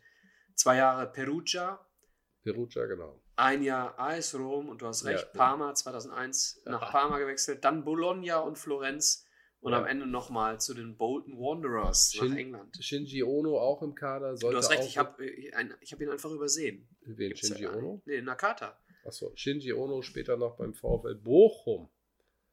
Ja, Spielte aber keine große Rolle. ähm, nö, durfte noch einmal ran. Ja. Naja, gut, die Japaner haben ja insgesamt keine große Rolle gespielt. Ja, zumindest haben sie dreimal gespielt. Ne? Sie haben dreimal gespielt, ähm, auch ein Tor geschossen. Ähm, aber das war es auch. Ja. Viel mehr war nicht. So, jetzt kommen wir aber für den ganz großen Experten Jamaika? zum Kader von Jamaika. Ja. Ähm, den gucke ich mir mal an. Ich vermute, ich werde keinen kennen. Ja, wir schauen mal rein. Ähm, Ähm, wie man kann. Walter Boyd mit der 10 im Angriff würde ich tippen, ist der beste Spieler bei Jamaika gewesen. Hat auch alle drei Spiele gemacht. Ähm, den könnte man vielleicht tatsächlich noch kennen. ja, Warren, Warren Barrett oder Borrett. Ähm, War dein Nachbar. Ja, ja, ja, genau. Äh, aber hat er gar keine, gibt es über ihn gar keine äh, Äh, Wikipedia-Seite? die Kann das sein? Jamaikaner haben eine Wiki Wikipedia. Ja, so sieht es nämlich aus. Ähm, ja, also Gehen wir, gehen wir, Genau. gehen wir mal Da- direkt. Viel äh, mehr brauchen wir zu den Jamaikanern bei dieser WM auch nicht zu sagen, dann glaube ich. Ähm, aber es war klar, Jamaika und Japan bei äh, dieser WM einfach nur Außenseiter. Kroatien, Argentinien bei in dieser Gruppe absolute Favoriten. Ähm, Wer hat denn äh, bei Real Madrid gespielt zu der Zeit, der vielleicht für uns noch eine Rolle spielt, Alex? Wir sind bei Kroatien. Wir, ach, wir, es geht um diese Gruppe. Bei Kroatien, da kann es eigentlich nur einen geben. Ähm, ja, bei Real Madrid natürlich aktiv zu der Zeit Davor Schuka. Genau, spielt für die Deutschen am Ende noch eine Rolle, kommen wir später zu. Genau, auch unsere Freunde von 1860 München sollten ihn noch kennen. Mhm. Auch da war er aktiv. Da war er auch aktiv. Bedauerlicherweise war er nicht mehr der Davor Schuka von 1998. Beendete dann auch seine Karriere. Ne? es Genau, war in ja. den 2000er Jahren, ich meine 2003 hat er dann aufgehört. Ich vermute auch, als ähm, Davor Schuka angerufen wurde und gesagt hat, du pass auf, München hat Interesse, yo, mache ich sofort. Er wusste nicht, dass es 1860 ist, denke ich. Möglich. Also-. Hat in der Zeit Thomas Hessler noch bei 60 gespielt? Es könnte ein Lockmittel Könnte- gewesen könnte, sein. Könnte sein, dass sie zusammengespielt haben, tatsächlich. Naja, auf jeden Fall Mittlerweile. haben wir hier äh, einige äh, bekannte Spieler, äh, auch aus der Bundesliga. Ja. Ähm, zu der Zeit zwar nicht mehr beim KSC, aber äh, drei Jahre dort gespielt. Äh, Slaven Bilic, Slaven Bilic heute zu der Zeit äh, als, in Everton gespielt. als Nationaltrainer auch später und jetzt auch, meine ich, in England als Trainer aktiv. Und zu der Zeit in Deutschland beim VfB Stuttgart unter Vertrag Svonimir Soldo. Svonimir Soldo, Igor Tudor im Kader, später Juventus Turin, ähm, zu der Zeit noch Hajduk Split, Soran Mamic von Bayer Leverkusen, ähm, Aljoscha Asanovic, Und Es- Robert Prosinecki. noch ein bisschen Wiki-Wissen. Aljoscha Asanovic, SSC Neapel, war der Spieler, der das erste Tor für die neu geschaffene kroatische Nationalelf geschossen hat. Alex, was du alles weißt. Verrückt, nicht wahr? Ja, Prosinecki schon eher im Herbst seiner Karriere. Äh, 1998 Prosinecki bei Zagreb inzwischen. auch bei Zagreb, wenn mich nicht alles täuscht, war auch Prosinecki bei 1860. War der nicht mal in Deutschland aktiv? Dann ist er in Deutschland aufgewachsen. Ähm, lass mich, den kenne ich nämlich noch. 69 Ja, Stuttgarter geboren in. Schwenningen. Ja, Stuttgarter Kickers hat er gespielt. So, da haben wir es. Ja. Und ähm, ist dann aber äh, 86 äh, als Profi in Zagreb eingestiegen. Hat in Kroatien begonnen und ist dann über Spanien wieder zurück nach Kroatien, ehe dann zwischendurch mal noch äh, Belgien und, und England 19, bereist hat. 1991 mit Roter Stern Belgrad den Europapokal der Landesmeister gewonnen. Damals noch ein ganz großer Verein, Roter Stern. Roter Stern 1991. Sensationelle Mannschaft. Ja. Hatte ich ein Poster von mir im Kinderzimmer. Ist es wahr. Ist wirklich wahr. Argentinien und Darko, Kroatien. Darko Panchev, auch noch bei, oh, ja, ja, ja. bei Roter Stern. Der hat aber bei 1860 gespielt. Äh, könnte sein. Auf jeden Fall in der Bundesliga. Bei 1860, weiß ich nicht. ja, ist, glaube ich, auch der äh, Halbbruder von Mirko Nonchev. Boah, Füße hoch. In dieser Gruppe setzten sich durch die Argentinier mit drei Siegen, die Kroaten mit zwei Siegen und dementsprechend ausgeschieden die Neulinge Jamaika und Japan. Kroatien als halber Neuling, so will ich sie mal nennen, direkt ins Achtelfinale. Und damit sind wir in der Vorrunde auch durch. Zur Vervollständigung äh, der Trainer, die ihren Job direkt wieder aufgeben mussten, äh, sei noch gesagt, äh, Südkoreas Bum Kung Cha, auch noch bekannt aus der Bundesliga, äh, musste nach der Vorrunde seinen Job aufgeben, genauso wie der Weltmeistertrainer Pereira, der vier Jahre vorher mit den USA, äh, mit Brasilien in den USA noch Weltmeister wurde und hier als Trainer der Saudis äh, in der Vorrunde rausging, musste auch seinen Job an den Nagel hängen, beziehungsweise wurde entlassen. Wer ist der Sohn von Bunkun Cha? Dorica, Wo hat er gespielt? VfL Bochum. Hätte ich jetzt nicht gesagt. Ich habe zwei andere Vereine im Kopf. Äh, Der heißt ja nicht Dori, der ist Duri, glaube ich. Ich glaube, er schreibt sich aber Dori. Wie Durica. der Fisch. Bunkung Cha ist klar. Durica Leverkusen. Das wäre der eine Verein. Ja. Ich habe ihn irgendwie in Bochum.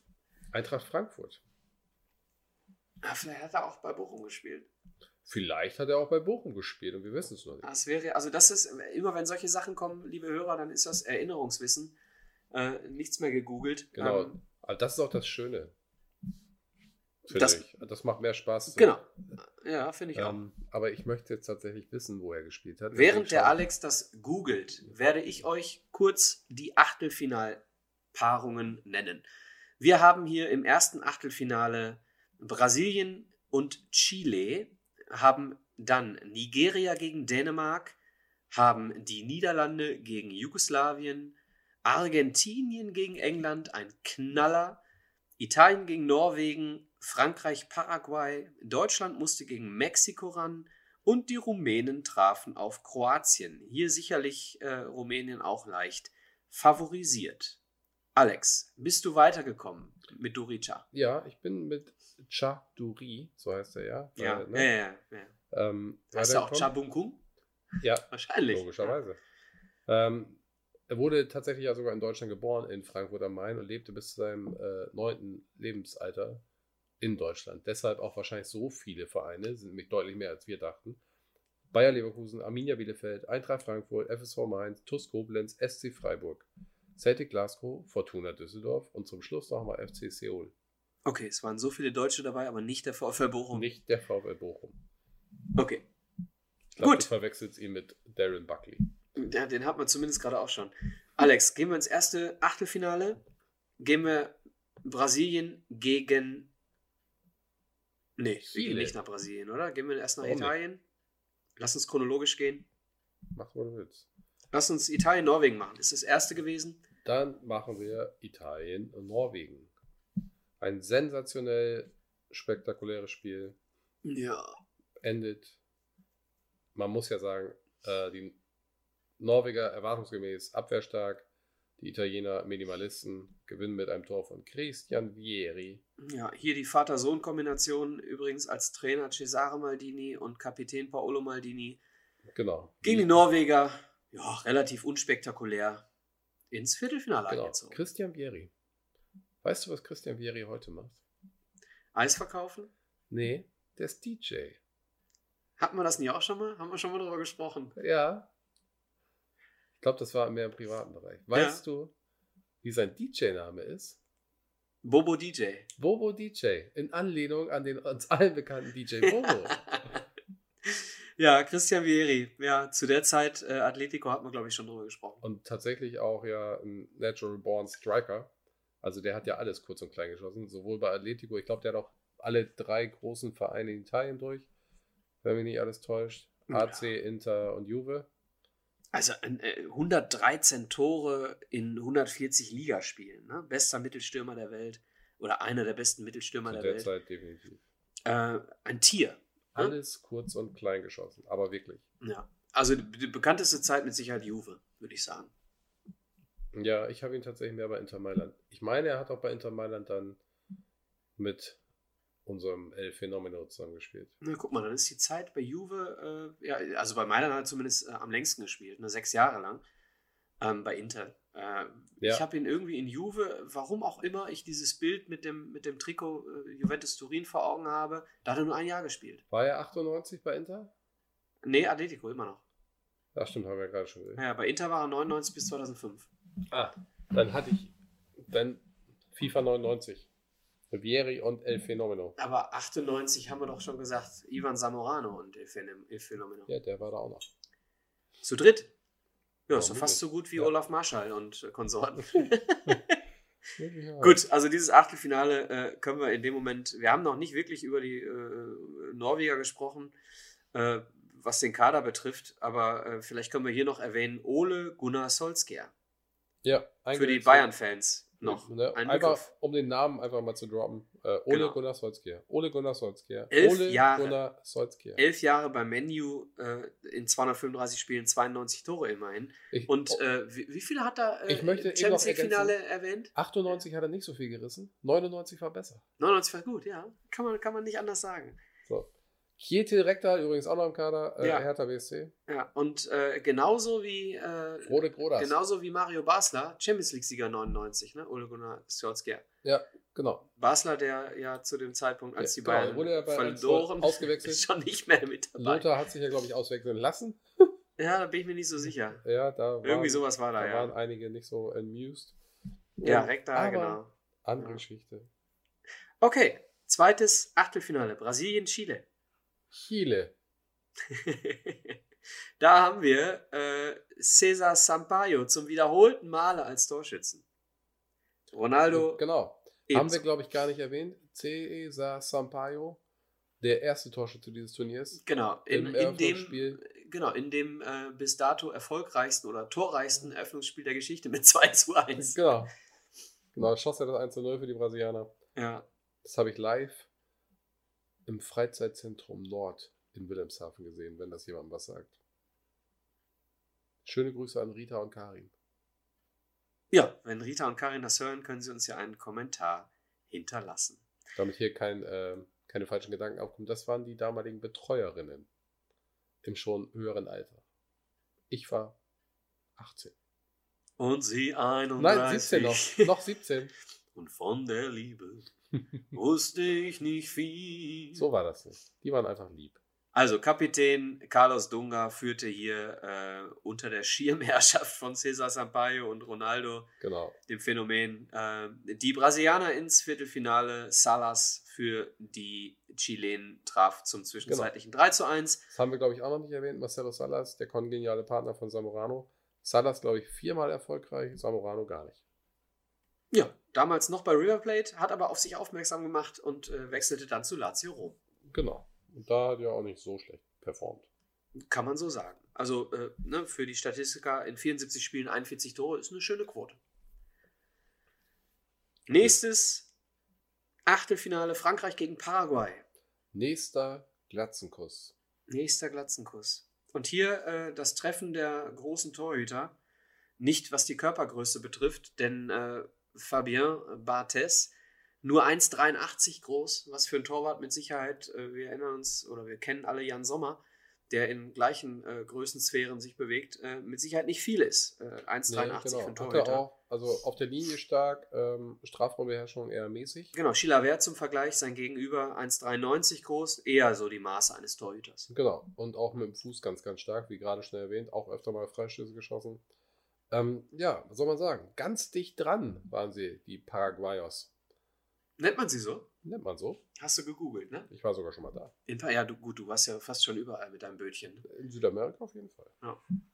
Und auch so ein paar andere. Ähm, ja, aber ganz, ganz dicht dran waren sie. Und äh, konnten sich auch in die Verlängerung regeln. Äh, Retten? Retten, wollte ich sagen, aber sie mussten sich gar nicht retten. Haben es sich bis in die Verlängerung gekämpft. Was wir noch gar nicht erwähnt haben bei dieser Weltmeisterschaft, ähm, galt wie bei der EM zuvor die Golden Goal-Regel. Ja, also zum ersten Mal bei einer Weltmeisterschaft. Ne? Genau. Wir erinnern uns alle 96 an Oliver Bierhoff, das erste Golden Goal der Geschichte. Und äh, hier eben das erste Golden Goal Bei einer WM. bei einer Weltmeisterschaft. Laurent Blanc Und wer macht es? Laurent Blanc. mit dem Fuß. In der 114. Nicht, wie viele denken, mit dem Kopf. Aber danach küsste er den Kopf von Fabian Barthez. So sieht's aus. Habe ich erwähnt, dass er einer meiner Lieblingstorhüter ist? Laurent Blanc? Fabian Barthez. Ja. Ja, also äh, Frankreich hier, äh, der Siegeszug setzt sich fort. Ähm, die Franzosen äh, überhaupt äh, im Prinzip äh, seit dem ersten Spiel in einen Rausch gespielt. Äh, das führte dann dazu, dass ein, ein Kabelsender sogar alle Tore der Franzosen die ganze Nacht durchlaufen ließ, sodass die äh, feiernden Franzosen, die sich ähm, ja, ich sag mal, ethnischer Herkunft übergreifend an der Champs-Élysées trafen und sich als eine Nation präsentierten, dann zu Hause auch nochmal alle Tore äh, gucken konnten. Äh, überhaupt Frankreich ein sehr gespaltenes äh, Land grundsätzlich, ne? Also sehr viele, Ja, äh, wir ja, erinnern uns noch. alle an, an, an, an brennende Autos, ne? Und so weiter. Und äh, dieser Sieg äh, äh, oder diese vielen Siege 1998 einten so ein bisschen dieses, äh, dieses äh, große, diese große Nation. Ja. Ähm, Fabian Barthez, gab es da nicht auch einen Dopingskandal irgendwann später? Fabian Barthez. Ich. Boah. Was dann irgendwann auch zum Ende seiner Karriere führte, glaube ich. Aber Ich weiß nur, dass er aktuell Autorennfahrer ist. Ah ja, guck an. Aber äh, ja, die, Do doch, die, du hast recht. Doch, Dopingsperre gab es auch. Es gab eine Dopingsperre und zwar 95. Haschischkonsum. Okay, ist kein Doping an sich, Macht ja eher müde eigentlich. macht eher müde, ähm, nicht leistungsfördernd, führt aber zu positiver Enthemmung und wurde dann äh, 96 für vier Monate gesperrt, also Oh, äh, zwei Jahre vor der. Also vorher sogar, okay. Ja. Genau. Okay, Bartes Ja. haben wir also auch. Die Mannschaft haben wir besprochen. Den Linksverteidiger Lisa Razou haben wir auch schon mal besprochen. Genau. Surfweltmeister, Jiu-Jitsu-Meister, irgendwie Brasilien, Jiu-Jitsu oder was macht der? Ja, der Bruder ist Surfweltmeister. Genau, der Bruder er ist. Surfweltmeister und der wollte im Skeleton an der Winterolympiade teilnehmen. Hat Skeleton für diejenigen, die es vielleicht nicht kennen, Kopf über die Bahn runter. Genau, ne? mit dem Kopf voran, mit dem Schlitten und los. Hat es aber irgendwie nicht gemacht, weil er dafür fürs Training in die Alpen hätte ziehen müssen und da hat er keinen Bock drauf. Ja, ist zu kalt, ne? Der, Ja. der französische Baske. Genau, der ist eher ein bisschen Sonnyboy-mäßig unterwegs. Ja, also Frankreich gewinnt hier 1 zu 0 äh, nach Golden Goal gegen äh, Paraguay. Nigeria gegen Dänemark, das nächste Achtelfinale. Super Eagles gegen Danish Dynamite. Ja, und Dennis Dynamite äh, zündete tatsächlich. auch. Tatsächlich. Also die Nigerianer in diesem Spiel eher leicht favorisiert. Ähm, als Gruppenerster ja durch die Gruppe gegangen, auch sehr überraschend, auch sehr schön Fußball gespielt. Ähm, war dann doch sehr, sehr enttäuschend, dass sie dann ja tatsächlich, muss man sagen, sang- und klanglos gegen die Dänen sich verabschieden mussten. Ja, im Prinzip kann man sagen, das Spiel war nach zwölf Minuten fast durch. Ne? Genau, das spielte den Dänen mit Sicherheit auch in die Karten. Nach zwei, äh, 12 Minuten stand schon 2-0. Ähm, Brian Laudrup, den Fans vom KFC Uerdingen bestimmt auch noch bekannt. Da hat er mal gespielt. da hat er gespielt, äh, allerdings äh, acht Jahre vorher. Und die Bayern werden ihn auch kennen. Ne? Die Bayern werden ihn auch kennen. Damals spielte er bei den Glasgow Rangers. Ach, schau an. Ehe er dann nach der Weltmeisterschaft zum FC Chelsea wechselte. Ebbe Sand, der ehemalige Schalker, macht in der 60. das 3-0. Genau, kurz vorher eingewechselt. Also eigentlich eine Minute vorher für den anderen Torschützen Peter Möller. Genau, zwischenzeitlich, ein, äh, ne, nicht zwischenzeitlich, sondern es ging erst, äh, erstmal stand es 4 zu 0 durch den fleischgewordenen Baumarkt. Hellwig.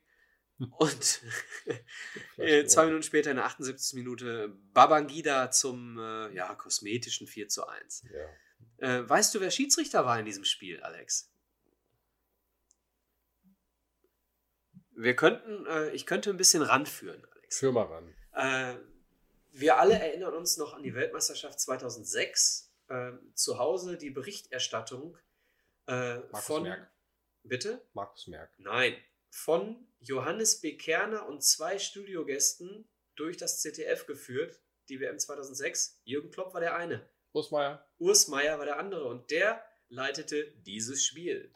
Nachschauen. Wo ich gerade Markus Merck sagte, der war gar nicht dabei. Als deutscher Vertreter nämlich, fällt mir gerade so ein, Bernd Heinemann. Äh, übrigens über Jahrzehnte, wenn er so lange gepfiffen hat, auf jeden Fall über viele Jahre, der mit Abstand beliebteste deutsche Schiedsrichter unter den Spielern. Bernd Heinemann oder Ja. Markus Merck? Heinemann. Ja, war auch ein guter. Also nicht umsonst ja bei der Ja, WM. ja, also der Umgang mit den Spielern war wohl herausragend. Ähnlich wie es vielleicht heute bei, äh, na, wie heißt er, Dennis Eitekin und wie heißt der andere große? Gräfe, Manuel Gräfe ist, genau. der ja nach dieser Saison seine Pfeife an den Nagel hängen muss. Muss, ja, leider muss. Ja. Äh, Übrigens, Pierluigi Colina auch noch aktiv während des Turniers. Ja, liebe Grüße an dieser Stelle äh, an Colinas Erben. Alex Feuerherd und Klaas Rehse, die äh, den äh, Podcast Colinas Erben betreiben, die ich im Vorfeld zu dieser Weltmeisterschaft auch mal befragt hatte, äh, zu einer Sachlage, was die Schiedsrichter betrifft, wo wir gerade dabei sind. Denn es wurde hier extremst äh, darauf geachtet, dass das Tackling, äh, hier ist die Rede von Tackling-Regel Nummer 12, ähm, dass da sehr, sehr streng geahndet wurde, was dann dazu führte, dass es eine extrem hohe Anzahl an äh, roten Karten gab. Ähm, unter Ja. anderem die Deutschen auch äh, betroffen, kommen wir später noch zu. Alex, äh, 18 rote Karten 18 rote Karten, und 18 Elfmeter. Also ein wahnsinnig, eine wahnsinnig hohe Zahl an roten Karten. Äh, einige äh, mit Sicherheit aus heutiger Sicht äh, nicht mehr als rot ahndbar. Ähm, ja, also das vielleicht noch als Randnotiz. Ähm, vielleicht kann man bei Zeiten auch noch mal eine, eine Folge machen zu Schiedsrichtern bei Weltmeisterschaften.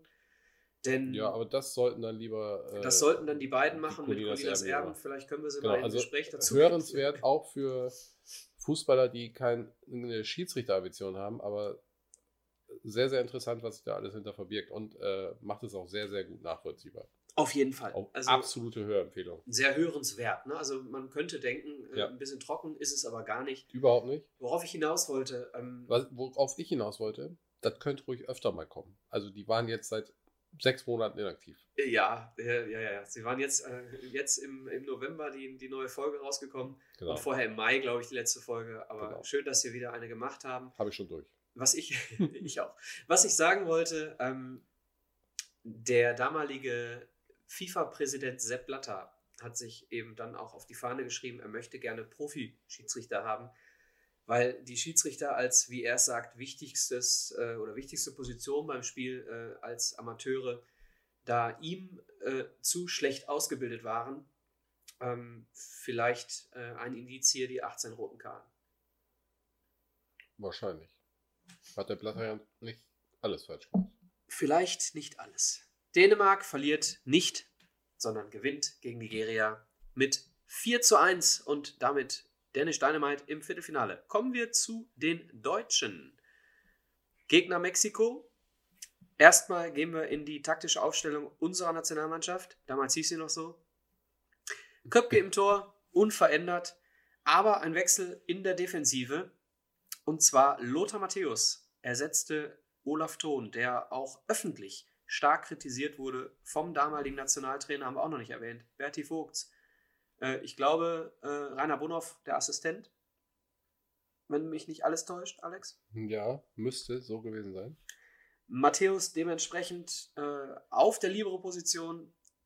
Jürgen Kohler, kannst du was über Jürgen Kohler sagen? Verletzt? Der Kuxer, Verletzt oder gesperrt? Auf jeden Fall ersetzt durch Markus Babbel im Dann- Finale.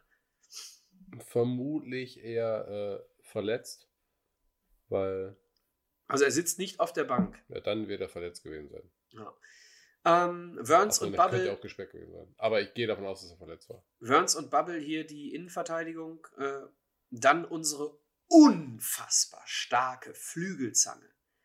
Man kann es nicht anders sagen. Diese unglaubliche Qualität auf der rechten Seite Jörg Heinrich, auf der linken Seite Michael Tannetanat und ein defensives Mittelfeld mit Thomas Helmer äh, und äh, Dietmar Hamann, der mit Sicherheit ein sehr, sehr starker Sechser war. Vorne unverändert Hessler, hinter Klinsmann und Bierhoff. Wenn man sich diese Aufstellung einmal anguckt, dann stellt man fest, okay, wir spielen jetzt mit drei offensiv denkenden Spielern hier. Das heißt ja mit acht defensiv denkenden gegen ein jetzt auch nicht unbedingt überzeugendes Mexiko. Ja, Da kann man sich auch mal fragen, ähm, Warum?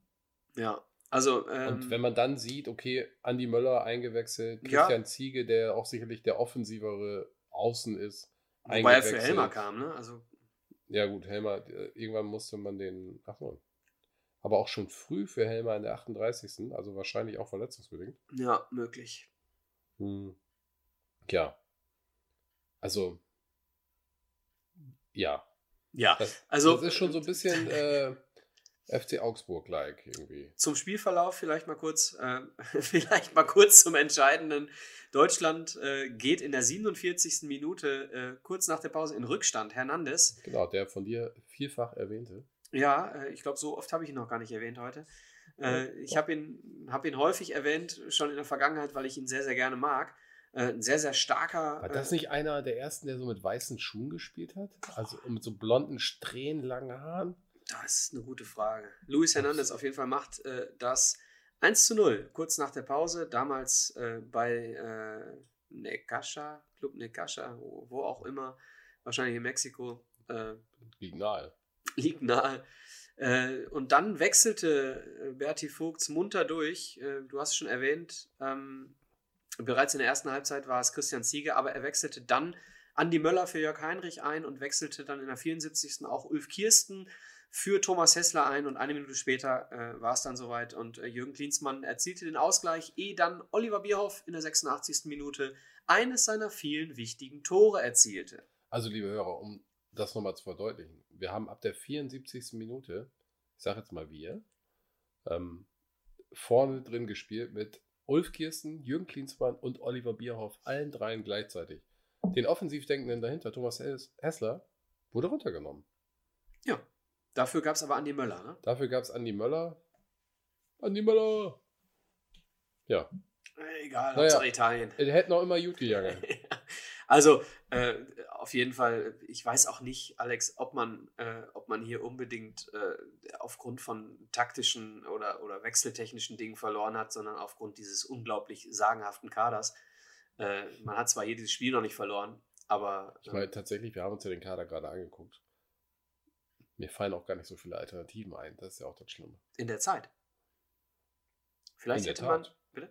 In der Tat. Vielleicht hätte man hier auch nochmal über äh, Stefan Effenberg nachdenken sollen. Hat man vielleicht auch, aber er ablehnte. Ne? Das ist möglich. Er hat auch mal eine, eine Rückkehr in der Nationalmannschaft abgelehnt. Ja. Unter Betty Fuchs, glaube ich, ne? Vielleicht war es vor dieser Weltmeisterschaft. Wir wissen es nicht. Wir sind nicht allwissend. Deutschland schlägt Mexiko 2 zu 1 und geht in Montpellier im Stade de la Mosson ins Viertelfinale.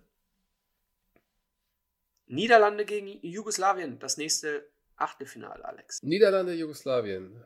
Mit Sicherheit eins der besseren Spiele dieser WM und auch der spannendsten und auch schönsten, ähm, weil da wirklich zwei wirklich gute Mannschaften gegeneinander gespielt haben, die wirklich Fußball spielen konnten und auch wollten. Ähm, ja, die Holländer gehen Ende erster Halbzeit mit 1 zu 0 in der Führung. In Ju- der Führung. In der Führung. Die Jugo äh, Jugoslawen können ausgleichen kurz nach der Halbzeit durch den eben schon besungenen Duisburger. MSV. Slobodan Komjenovic macht das 1 zu 1 in der 48. Und dann entwickelt sich ein äh, sehr, sehr, sehr, sehr spannendes Fußballspiel. Ähm, in dessen Verlauf Petrak Mijatovic neben Davos Schuka zu der Zeit bei Real Madrid das Sturmduo, ein wirklich, wirklich gutes Sturmduo. In der 52. Minute schießt er einen Foul-Elfmeter für die Jugoslawen an die Latte. Ja, Ähm, sicherlich bitter hätte dem Spiel vielleicht eine ganz andere Wendung geben können. Ähm, so kam es, wie es kommen musste. Wenn du sie vorne nicht machst, kriegst du es hinten.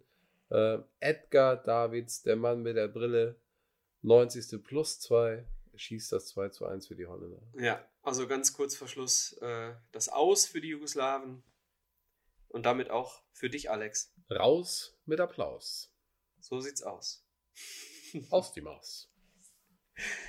Bald nach Haus. So, ähm, Rumänien gegen Kroatien, das äh, vorletzte Achtelfinale. Äh, hier Rumänien aus meiner Sicht äh, leicht favorisiert. Ja, ich hätte gesagt, die sind gleich auf. Wir gucken mal, was da kommt.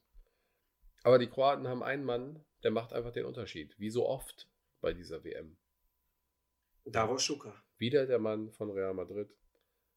Der Mann von Real Madrid trifft im Gegensatz zu Petrak Mijatovic. Der macht das 1 zu 0. Ähm, dabei bleibt Ja. Foul-Elfmeter, ne? Auch, vor- der macht den Elfmeter rein. Mijatovic schießt den gegen die Latte. Kroatien raus. Äh, Kroatien weiter. Jugoslawien raus. Mit dem Und Pausenpfiff. Rumänien auch raus. Bitte was? ja, mit dem, spät, Pause, mit dem. Pausenpfiff Rumänien raus. Kroatien geht ins Viertelfinale. Und dann kommen wir dann vielleicht zu dem, Schicksalsträchtig. zu dem spannendsten Achtelfinale, zumindest äh, am Ende, was die ja, Brisanz nach 120 Minuten angeht und ihr hört schon, es geht ins Elfmeterschießen. Argentinien gegen England. Argentinien, England. Ähm, ja, ist ja immer ein besonderes Spiel. Also man braucht ja nur ein paar Stichworte nennen wie äh, Falklandkrieg, 1986, Hand Gottes, Jahrhundert-Solo von Diego Maradona. Alles im ähm, gleichen Spiel übrigens. Also jetzt nicht der. Äh, der Falklandkrieg war nicht in diesem Spiel. ähm, aber tatsächlich, das, äh, die Hand Gottes und das Jahrhundert-Solo waren in diesem Spiel beides mal Maradona beteiligt, beziehungsweise der Torschütze. Ähm, ja, eine besondere Brisanz in diesem Fußballspiel und äh, ich sag mal, erwartbar geht es auch gleich los. Foul-Elfmeter, sechste Minute für Argentinien. Ähm, Crespo 1 Ach nee, Batistuta macht Batigo! das 1 Ja, aber ich sag mal, fast im direkten Gegenzug, zehnte Minute. Der nächste Foul-Elfmeter. Nur vier Minuten später wieder Foul-Elfmeter, diesmal nur im anderen Strafraum. Und es tritt ein anderer sehr, sehr sicherer Schütze, sehr, sehr sicherer Striker an. Äh, Alan Shearer. Fragen Sie mal Newcastle, der macht so den einen oder anderen oder hat gemacht. Kapitän der Engländer. Genau. Übernimmt Verantwortung, ähm, wird ihr auch gerecht, macht das 1 zu 1. Kurz danach, wiederum, ereignet sich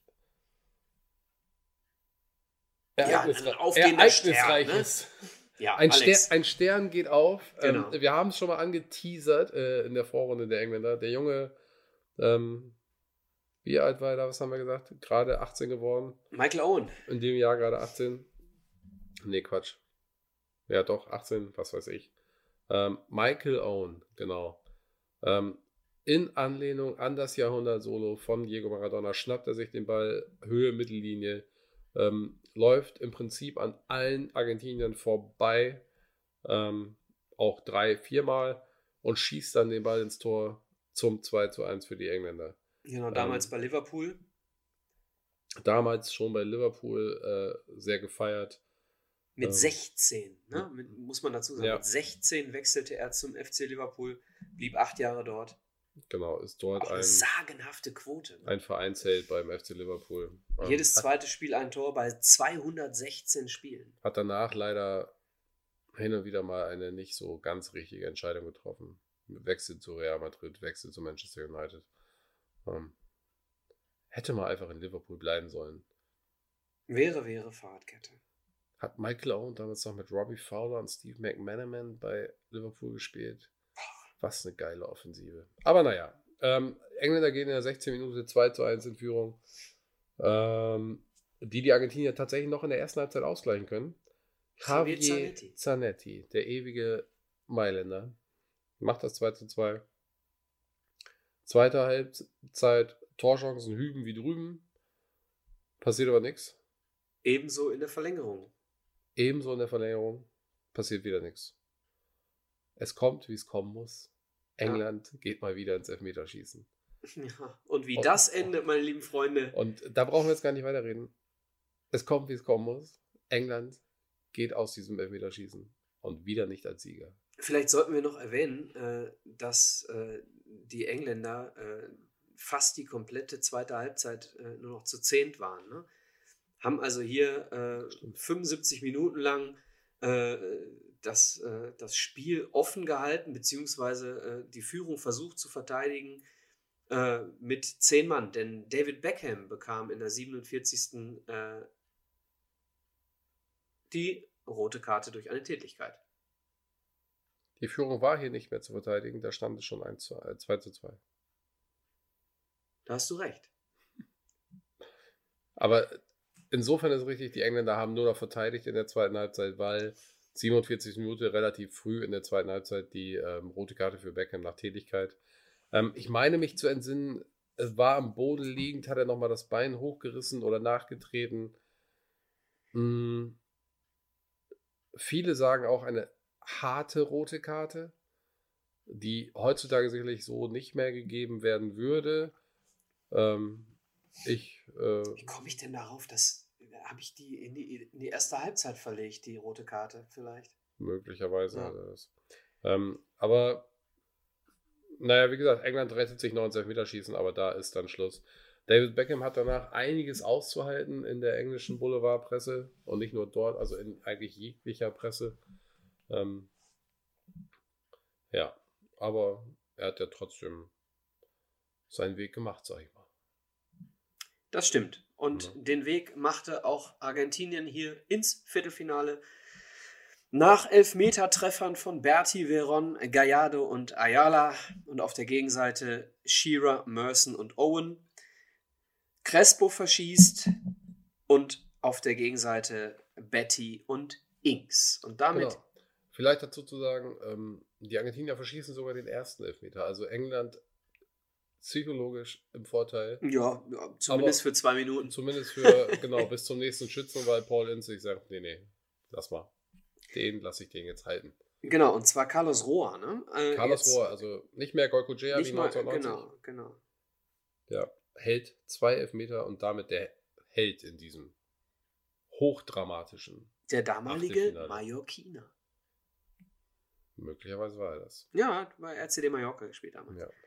Danach bestimmt am Ballermann feiern gewesen. Vielleicht auch das. Wir sind, liebe Freunde, wir sind im Viertelfinale. Nach zwei Stunden sind wir schon im Viertelfinale. Auch wir sind jetzt im Viertelfinale.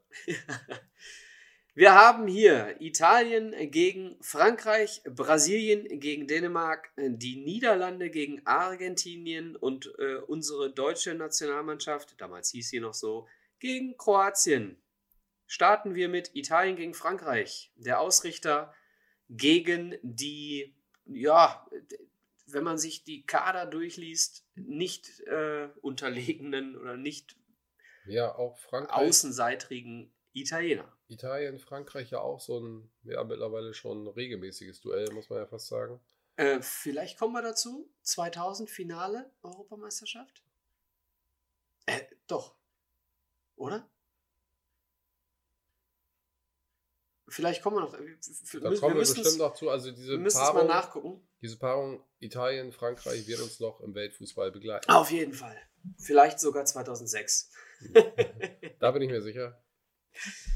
Ähm, Ja. Gehen wir Ja. von vorne nach hinten. von vorne nach hinten. 0-0. Es fängt an bei 0-0, es endet bei 0-0 in der 120. Minute. Ähm, auch hier kommt es wieder mal zu einem Elfmeterschießen. Ja, die Franzosen ähm, sehr schlau gelöst, das Ganze. Erster Schütze auf Nummer sicher, Zinedine Zidane. Genau. Der Und Star der letzter Franzosen. Schütze Nummer sicher Laurent Blanc, also der Kapitän und der Kopf der Mannschaft in zwei, also zwei Personen. Der Kopf in meinen Augen Zinedine Zidane, äh, der spielerische Kopf und äh, Laurent Blanc als Kapitän macht den Sack dann zu oder sollte den Sack zumachen.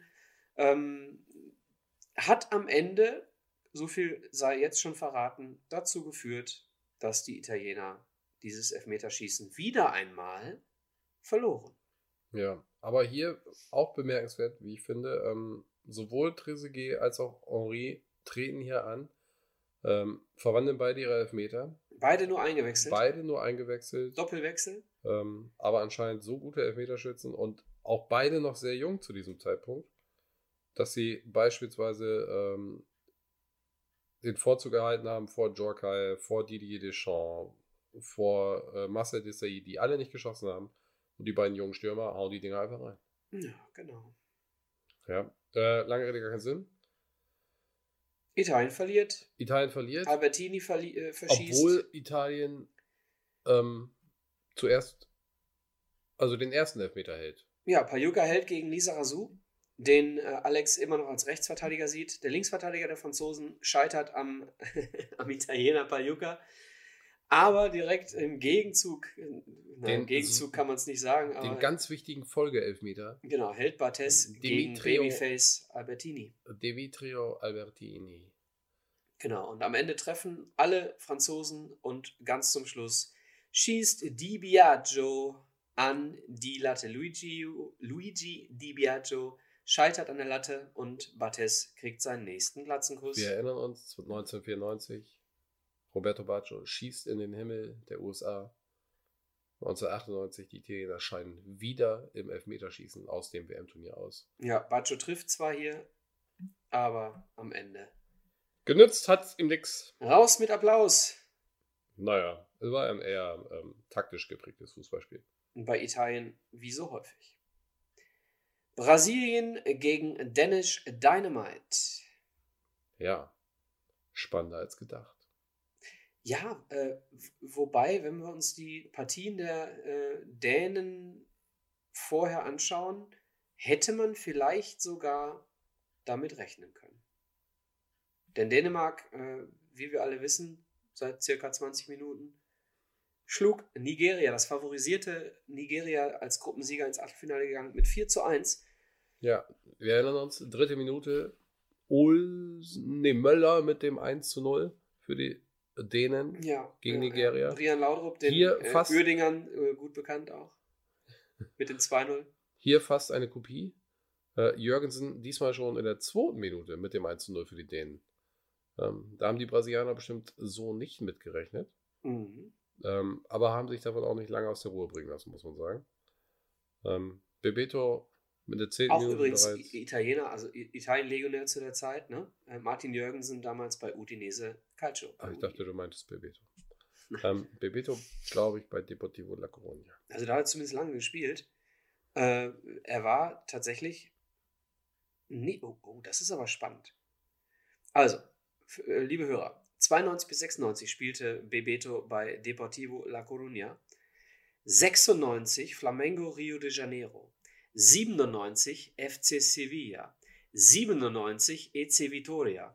97 Cruzeiro Belo Horizonte. Also er hat innerhalb eines Jahres dreimal den Verein gewechselt. Ich hoffe, ihr fandet das genauso spannend wie ich. Ja, Alex ist schon müde. Ähm, Also, dieser Bebeto- Bebeto, der ja. äh, 1997 bei drei Vereinen spielte ähm, und 1998 das 1 zu 1 gegen Dänemark geschossen hat. Ähm, ja, Macht das 1-1. der macht das 1-1. Das 2 zu 1, Rivaldo, auch damals sackstark. Ja, Äh. immer auch so ein bisschen im Schatten der anderen. Spielte bei Barcelona lange, äh, auch zu dem Zeitpunkt bei Barcelona und äh, stand dann im, im Schatten äh, des aufgehenden Sterns Ronaldo.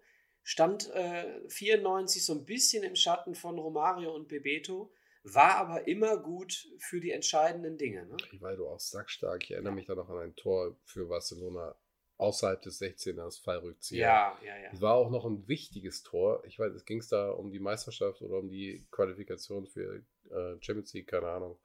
Aber es war ein sensationelles Tor. Ähm, macht das 2 zu 1. Äh, Laudrup kann in der zweiten Halbzeit nochmal ausgleichen zum 2 zu 2, aber Rivaldo denkt sich, das hat mir so schön gefallen, da mache ich gleich noch eins. In der 59. macht das 3 zu 2 für die Brasilianer. Ähm, ja, das war auch dann das Aus für die Dänen. Erwähnenswert vielleicht noch hier, Die gelbe Karte von Stick Töftin, dem Duisburger. ich meinte auch eine gelbe Karte, aber eher die von Cafu, dem wohl zu der Zeit besten Rechtsverteidiger der Welt. Ähm, ich meine in Diensten des AC Mailand zu dem Zeitpunkt. Da war er zumindest sehr lange, ja. Ja, ähm, genau, damit Cafu zumindest im Halbfinale gesperrt für die Brasilianer. Genau. Nächstes Viertelfinale. Die Niederlande gegen Argentinien. Ja, ein sehr klangvolles Viertelfinale, wie ich finde. Ja, und es ging heiß her. So viel sei mal verraten. Genau, dann erzähl doch mal. Ja, die Holländer gehen durch Patrick Kluivert in Führung. Sein Sohn spielt inzwischen in der Bundesliga beim FC Augsburg. Bei Raba Leipzig. Bei Haber Leipzig. Richtig. Justin. Justin. Passt ja, ne? Haben ja die, die äh, Zumindest im richtigen Bundesland. So nämlich. Also, Justin Kluivert, der Sohn des Patrick Kluivert, der hier in der 12. Minute das 1-0 für die Niederländer macht, ehe ähm, Claudio Lopez in der 70, 17. Minute ausgleicht. Ja, ansonsten passierte lange Zeit nicht viel, bis dann äh, eine Viertelstunde vor Schluss gelb-rot äh, sah Niemann von den Holländern. Arthur Nümann. Genau, und äh, durch grobes Foulspiel in der 87. auch Ortega auf Seiten der Argentinier die rote Karte sah. Genau. Beide stellten sich schon auf die Verlängerung ein. Und dann kam derjenige, der nicht gerne fliegt. Dann hat sich Dennis the Menace gedacht. Dennis the Menace. Mach ich nicht mit? Ich Lieben Gruß übrigens an einen ehemaligen Abiturkollegen von mir, der sich auch Dennis the the Menace nennt. Kaplan, mein Freund. Aber wer ist denn eigentlich Dennis the Menace? Rodman. Dennis Rodman. es kann nur einen geben. So nämlich. So. Aber, 90. Minute, 2-1, Dennis Bergkamp. aber unser Dennis, genau, der schießt ja das 2 zu 1. Die Argentinier können nicht mehr antworten, auch viel zu knapp. 90 Minuten ähm, ist das Spiel auch schon fast zu Ende. Ja, Argentinien wieder raus. Genau, Güs Hidding übrigens der Trainer, äh, der auch über boah, was, 35 Jahre mindestens oder ja, um die 35 Jahre Trainer Güs, war. Güs Hidding auch eine Trainerlegende. Also hier 1998 Trainer der Niederlande. Äh, später auch nochmal, ich glaube sogar in Brasilien Trainer der Niederlande war, Güs Hidding. Müssten wir mal nachschauen. Ich meine, er hätte 14 auch die Holländer trainiert. Das mag sein. Ich glaube, er war für verschiedene Länder bei Weltmeisterschaften tätig sogar. War der nicht sogar mal Trainer von Saudi-Arabien? Russland auf jeden Fall auch. Australien. Russland? Australien. Südkorea war doch 2002 kann, oder das nicht? Das kann auch sein. Der, ja. Der ewige Güß. Der ewige Güß geht hier mit den Niederländern ins Halbfinale und die Deutschen und die Kroaten beschließen das Viertelfinale. Genau. Und dann gehen wir mal ein bisschen in die Aufstellung der Deutschen. Wieder überragend, wenn ich mir das so anschaue. Ja, also unglaublich. Ähm, hier hat sich äh, Jürgen Kohler wieder zurückgemeldet. Ähm, wahrscheinlich war er tatsächlich angeschlagen im Achtelfinale. Oder gesperrt. Oder gesperrt. liebe Wir nie erfahren. liebe Romateus, äh, Innenverteidigung äh, Wörns und Kohler, wobei Innenverteidigung, naja, nennen wir sie mal Manndecker. Ähm, die Flügelzange blieb gleich, Heinrich und Tarnat, Jeremies und Hamann Doppelsechs, Hessler, Klinsmann, Bierhoff, also unverändert in der Offensive. Auch hier, Alex, du hast es schon erwähnt, drei offensiv denkende Spieler. Ja. Man wähnte sich auch, so hatte ich, das habe ich noch ein Gefühl, so leicht favorisiert gegen die Kroaten. Man müsste das ja schaffen, ein relativ leichtes Los. Ähm, da müsste doch das Halbfinale drin sein. Müsste doch. Müsste doch. Aber es kam alles anders. Erstens kommt es anders. Und zweitens, als man denkt, 0 zu 1 durch Jarni, kurz ja, vor Schluss in der 48. War vorher. Weil, vielleicht auch weil die Deutschen bereits in der 40. Minute einen ihrer beiden Manndecker verloren. Und was ich, äh, also Christian Wörns, äh, grobes Foulspiel nach damaliger Bewertung gegen Davor Schuka, äh, vielleicht sogar als Notbremse gewertet, was in meinen Augen aber völlig zu Unrecht gewesen wäre. Was ich an dieser Stelle sehr, sehr faszinierend finde. In der 40. Minute verlierst du einen der beiden Manndecker. Was machst du als Trainer? Wenn du Berti Vogts heißt, machst du gar nichts. Ja. Zumindest keinen Innenverteidiger einwechseln. Ja, wechselst vielleicht keinen Innenverteidiger ein, aber du kannst ja mannschaftsintern das ist ja System umstellen. So, es wäre sehr interessant zu wissen, ob er Jens Jeremies oder Dietmar Hamann äh, zurückgezogen hat auf die Innenverteidigerposition. Auf jeden Fall hat er nicht gewechselt. Ich vermute Tanne Tarnat. Tanne Tarnat? Ja. So auch eher defensiv denken. So ein Linksverteidiger habe ich den immer im Kopf. Nee, ja, immer schon links vorne, also links im Mittelfeld. Aber ähm, er hat auf jeden Fall nicht gewechselt. Die Deutschen äh, gehen äh, lange Zeit, rennen sie diesem 0 zu 1 hinterher. Äh, natürlich mit 10 Mann auch genau. nicht das Einfachste. Das ist ja auch zum psychologisch ungünstigsten Zeitpunkt. Also verlierst schon einen Mann in der 40. Minute, willst dich dann in die Halbzeit retten. Vielleicht war das auch der Gedanke von Berdy Vogts. Ab in die Halbzeit, dann stellen wir uns neu ein. Und dann bekommst du in der Nachspielzeit der ersten Halbzeit bekommst du dann doch noch das 1 zu 0 Gegentor. Damit sich die ganzen, damit ändern sich die Pläne komplett, wie du die zweite Halbzeit angehen musst. Du musst jetzt nämlich ein Tor schießen. Ähm, ja, und ich glaube, das war so der zweite Knack. Wo Wenn das Tor nicht gefallen wäre, ähm, das 1 zu 0, vielleicht wäre sogar dieses Spiel noch anders ausgegangen. Mm, ja. Ich bin äh, aber auch froh, dass es nicht anders ausgegangen ja, ist. Es hat uns tatsächlich eine positive Entwicklung beschert. Die hat zwar ja, erst viel später begonnen zehn Jahre gedauert. acht, sagen wir acht Jahre. Sagen wir vier. Also mit 2004, mit der Übernahme von Klinsmann, äh, begann ja quasi die, die, die gute Entwicklung. Okay, also das mit Mathematik, was ich gerade erzählt das stimmt so nicht. Es waren nämlich sechs Jahre dann bis 2004 von 98, Michael. Ja, was hast du denn gesagt? Du hast gesagt, es waren vier Jahre. Entschuldigung, 2004 meinte ich. Ach so.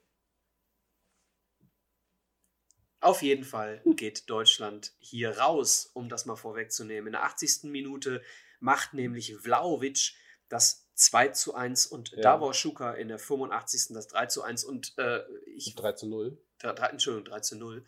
Und äh, vielleicht war, nahm das Unheil seinen Lauf, als Berti Vogt in der 79. Minute Olaf Marschall einwechselt. Ich glaube auch, das war, also da hat der gute Berti sich wahrscheinlich gedacht, so, Alles oder nichts. es steht 0 zu 1, hat 10 Minuten vor Schluss, ich wechsle jetzt einen weiteren Stürmer ein. er hatte inzwischen schon 10 Minuten vorher Ulf Kirsten für Hessler gebracht. Ne?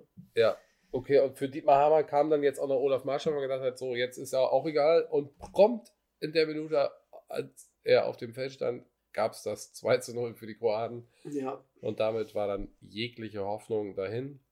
Ähm, zum 3 zu 0 dann noch für sein persönliches Torkonto hat Davor Schuka noch getroffen. Ähm, stand damit bei. Jetzt lassen Sie mich kurz überlegen. Vielen das war Toren. sein vierter WM-Treffer. Es war nicht sein letzter. Es sollte nicht sein letzter bleiben. Gehen wir ins Halbfinale also ohne Deutschland. Und, Verdientermaßen muss man auch dazu sagen. Äh, genau. Und das machte quasi, um, da, um dem mal vorwegzugreifen, den Weg frei für Erich Ribbeck. nee, wer war 2000 Trainer? Rudi Völler, ne? War 2000 nicht äh, Ribbeck von Ribbeck im Havelland? Ja, war äh, 2002 war Rudi Völler. 2 war Völler. Das heißt, Also 2000. ja, du hast recht. Das heißt, sie haben nach der Europameisterschaft 2000 äh, Erich. Äh, die Not-Notbremse dann gezogen. ja, ja, ja. genau. Da war doch der Mann in dem Sakko und Erich Ribbeck dann. Ja, und dann haben sie Christoph Daum geholt, dachten sie. Uli Stielicke. Ja. Dazu später mehr. Die nächste WM wartet auf uns 2002. Halbfinale, Alex. Brasilien gegen die Niederlande und Frankreich gegen Kroatien. Haben die Franzosen hier Losglück oder nicht? Die Franzosen gegen Kroatien, äh, der scheinbar auf dem Papier leichtere Gegner. Denn äh, Brasilien und die Niederlande haben wir schon ganz äh, lange drüber gesprochen. Beide mit einem bockstarken Kader. ja. Gehen wir mal nach Brasilien. Brasilien gegen Holland. Nur so viel dazu. Losglück kann man ja nicht sagen, weil der Turnierbaum ja von vornherein versteht. Also Ja, okay, dann keine eben. Partien mehr gelost. standen sie auf der richtigen Seite des Baums, wie auch immer. Ja, vermutlich. Ähm, Aber es hätte ja auch Deutschland sein können. dann wären sie noch einfacher Dann- durchgegangen als gegen Äh, Kroatien. Ja, wahrscheinlich. Okay, gehen wir äh, ins erste Halbfinale. Brasilien gegen Holland. Äh, ein sehr knappes Ding. Ja. Das war's wohl. Ja, also 1 zu 0 durch Ronaldo in der Ja. Il 46. Fenomeno traf mal wieder. Direkt nach der Pause. Direkt nach der Pause, 46 Minuten, ein, wie schon so oft äh, erwähnt, psychologisch wichtiger Zeitpunkt. Das stimmt. Gibt es Ja. einen psychologisch unwichtigen Zeitpunkt für ein Tor, für eine Führung? Ich glaube, es gibt wichtigere und unwichtigere Zeitpunkte. Es gibt schlechtere Momente für ein Gegentor. Aber ich glaube, ein Treffer ist immer wertvoll, egal wann er passiert. Aber du, naja, wenn du 4 hinten liegst, ist ja egal. Ja, naja, 4 ein zu 1. Führungstreffer, mein Freund. Okay. In der Ja. 87. gleicht Patrick Kluivert Der aus, Vater von Justin. der Fastien von Justin. Ähm, und damit geht dieses Spiel äh, in die Verlängerung. Und in dieser Verlängerung passiert tatsächlich äh, auf dem äh, Anzeigeblatt nichts Tableau, mehr. wollte er, glaube ich, sagen. Fehlt ja Auf der. Anzeigetafel nichts mehr. Ja, und äh, dementsprechend haben wir auch hier ein Elfmeterschießen. Tja, es entwickelte sich zur WM der Elfmeterschießen. So sieht's aus. Claudio Taffarel im Tor der Brasilianer gegen Edwin van der Sar im Tor der Niederländer. Und am Ende, auch wenn Edwin van der Sar, äh, ein sehr, sehr starker Keeper, mit seinen 1,97 mit Sicherheit auch äh, für, Tor, für, für Elfmeter sehr gut geeignet, äh, durch seine große Reichweite, Genau, man hätte mit Sicherheit gesagt, ähm, die Holländer leicht favorisiert im Elfmeterschießen, weil der bessere Torhüter auf Seiten der Holländer steht. Taffarel übrigens nur 1,80, ne? Der kleinste Torhüter Ja. wahrscheinlich dieser äh, Aber äh, enorme K.O.-Runde. Sprungkraft. Der war doch auch irgendwann mal in Italien aktiv. Wer? Taffarel. Aber nur kurzzeitig. Ja, in Parma und in Reggiana. Aber nur kurz, meine ich. Ja, Ähm, vier Jahre. Ja, also wir können es kurz machen. Die Brasilianer treten an mit Namen Ronaldo, Rivaldo, Emerson und Dunga. Man hört schon sehr, sehr sichere Elfmeterschützen. Verwandeln auch alle vier. Emerson übrigens als kurz vor Schluss eingewechselt in der 85. Damals bei Bayer Leverkusen. Bayer Leverkusen unter Vertrag. Genau. Genau. Wurde mitgenommen für. Die Brasilianer. ja, auch das ist richtig. Für Romario. Das war das, warum äh, Sagallo äh, eingangs sehr, sehr stark kritisiert wurde. Ja. Hier, Ja, bis hierhin hat er alles richtig gemacht. hier macht er alles richtig, äh, trifft zum 3 zu 2 für die Brasilianer. Genau. Nach dem 3 zu 2 für die Brasilianer hält Taffarel den ersten gegen Philipp Cocu und nach dem 4 zu 2 durch Dunga hält Taffarel auch noch einen weiteren Elfmeter gegen Ronald de Boer. Genau, der Bruder hatte schon getroffen zum Ja. 1 zu 1. Frank de Boer hatte bereits getroffen und Dennis Bergkamp hatte auch getroffen zum 2 zu 2. Das sind Namen, meine Herren. Ja, da geht einem das Herz auf. Das auf jeden Fall. Ja. Inzwischen haben wir über Roberto Carlos gesprochen. Roberto Carlos äh, auch, äh, In dem Spiel noch nicht. auch mit dabei. Äh, sechs Jahre, glaube ich, inzwischen mit dabei. 94 war er auch schon da. Spielte auf jeden Fall bei Real Madrid, das ist nicht so schwer, da spielte er elf Jahre. Ähm, der Mann mit den dicksten Oberschenkeln dieses Fußballplaneten. Das stimmt wohl. Ja, Auf Zeiten der Holländer wundert es mich, dass Wim Jonk spielte von Anfang an und tatsächlich auch bis zu 111 Minuten und wurde dann erst durch Clarence Seedorf ersetzt. ja, Wim Jonk eher ein Unbekannterer, spielte Ja, damals na, bei also PSW war Eindhoven. Ein aufstrebendes Talent, aber hat auch ähm, Aber ein aufstrebendes Talent war er zehn vielleicht Jahre nicht mehr vorher. zu dem Zeitpunkt. Aber hat auch so die Erwartungen nie äh, ganz erfüllen können. Aber ein warum? torgefährlicher Spieler. Ne? Also Wim Jonk als defensiver Mittelfeldspieler ähm, sehr, sehr viele Tore geschossen. Ne? Mhm. Also äh, zahlreich auf jeden Fall. Ja, aber hat alles nichts genützt. Die Brasilianer stehen im Finale. So sieht's aus. Und da treffen sie auf den Gegner, äh, auf den Sieger des Spiels, Frankreich, Kroatien. Auch ein, ähm, ja, wir befinden uns immer noch in Frankreich. Frankreich hat ein Heimspiel. Natürlich im Saint-Denis äh, äh, in, in Im Stade de Paris. France. in Paris. Ähm, ja, ein außerordentlich spannendes Spiel. Äh, erste Halbzeit bleibt noch torlos. Ehe kurz nach der Halbzeit, zu einem psychologisch wichtigen Zeitpunkt, erneut, Davor Schuka seinen fünften Turniertreffer markieren kann und das 1 zu 0 für die Kroaten erzielt. Ja, ich weiß nicht, wie lange sie gejubelt haben. Vielleicht haben sie zu lange gejubelt, denn eine Minute später äh, Ja. Lilian Thuram direkt mit dem Gegenzug quasi das 1 zu 1. Lilian Thuram, der Vater von Marcus Thuram, macht direkt das 1 zu 1, wie du schon sagst.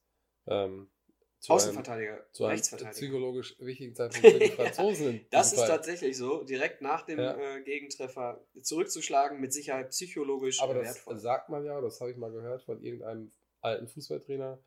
Die fünf Minuten nach einem erzielten Treffer sind die, ist die äh, Mannschaft am anfälligsten. Statistisch gesehen die meisten Tore dann, ne? Ja. Genau. Ja. Ja, hat sich hier auch wieder bei, war Ist den Franzosen gelungen. Und Thuram- äh, Lilian Thuram ist noch mehr gelungen. erwähnenswert. Thuram erzielt hier sein erstes Tor im Dress der Tricolore. Equipe Tricolore. So rum. Equipe Tricolore. Macht ja auch mehr Sinn, wenn ja, das meine Equipe Frau mit den drei Fragen. Ja. Äh, Farben. Ja, da erzielt er sein erstes Tor für Les Bleus. Ah. Allez, allez. Alle, alle. Und es soll weitergehen. Er macht direkt sein zweites. Thuram macht nicht direkt, aber in der 70. Minute macht er das 2 zu 1 für seine Franzosen. Ähm, was ihn zu seinem zweiten Treffer im Dress der Franzosen beschert.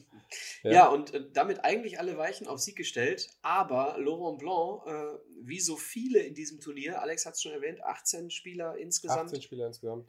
äh, kriegt hier durch äh, äh, den äh, Schiedsrichter. José María García Aranda aus Spanien für grobes Foulspiel die rote Karte in der 76. Minute und damit waren noch 15 Minuten zu überstehen mit 10 gegen 11. Erneut grobes Foulspiel. Auch schon öfter gesehen bei dieser WM. Das stimmt. Wie gesagt, grobes Foulspiel sei hier mal in Anführungsstriche gesetzt. Ja. Unser nächster äh, Gesprächspartner würde sagen, in An- und Abführung. An- und Abführung. Liebe Grüße, Peter Neuruhr. Ja, ähm, die- Aber die Kroaten können daraus kein Kapital mehr schlagen. Genau. Es bleibt beim 2 zu 1. Ähm, ergänzend zu Lilian Thuram möchte ich noch sagen, diese beiden Treffer, seine ersten beiden im Dress des Nationalteams, sollten seine einzigen bleiben für Frankreich. Hat er sich einen guten Zeitpunkt hat ausgesucht. er gut gesetzt, ja. Genau. Wir überfliegen. Die Franzosen, ein Nachklapp immer noch, Ja. damit natürlich geschwächt. Laurent Blanc damit mit der roten Karte geschwächt, äh, gesperrt für das Finale. Ja, der Kapitän eine, der Kapitän, nicht der dabei. Abwehrstabilisator darf nicht mitspielen. Dementsprechend übernahm das dann später Didier Deschamps. Ja, ähm, das Spiel um Platz 3, Niederlande gegen Kroatien, können wir ein bisschen über, überrennen, nicht ohne zu erwähnen, dass Davor Schuka in der 36. Minute hier den 2 zu 1 Siegtreffer erzielt und damit als Torschützenkönig, als alleiniger Torschützenkönig aus dieser Weltmeisterschaft Genau, zu erwähnen, finde ich, ähm, ist noch, beide Mannschaften haben nicht etwa jetzt ihre zweite Garde spielen lassen, weil geht ja um nichts mehr. Nee, die wollten beide noch Dritter werden. Ähm, kamen da mit der ersten Kapelle und tatsächlich konnten die Kroaten sich durchsetzen. Also es war nicht so wie vier Jahre zuvor, dass die ähm, noch äh, siegestrunkenen Bulgaren halb betrunken das Spiel Platz 3 mit 0 zu 4 abschenken. Ähm, nee, stattdessen Davor Schuka markiert seinen sechsten Turniertreffer, wie du schon sagtest, alleiniger Torschützenkönig. So sieht's aus. Und damit äh, im Parc des Princes die Kroaten mit der Bronzemedaille.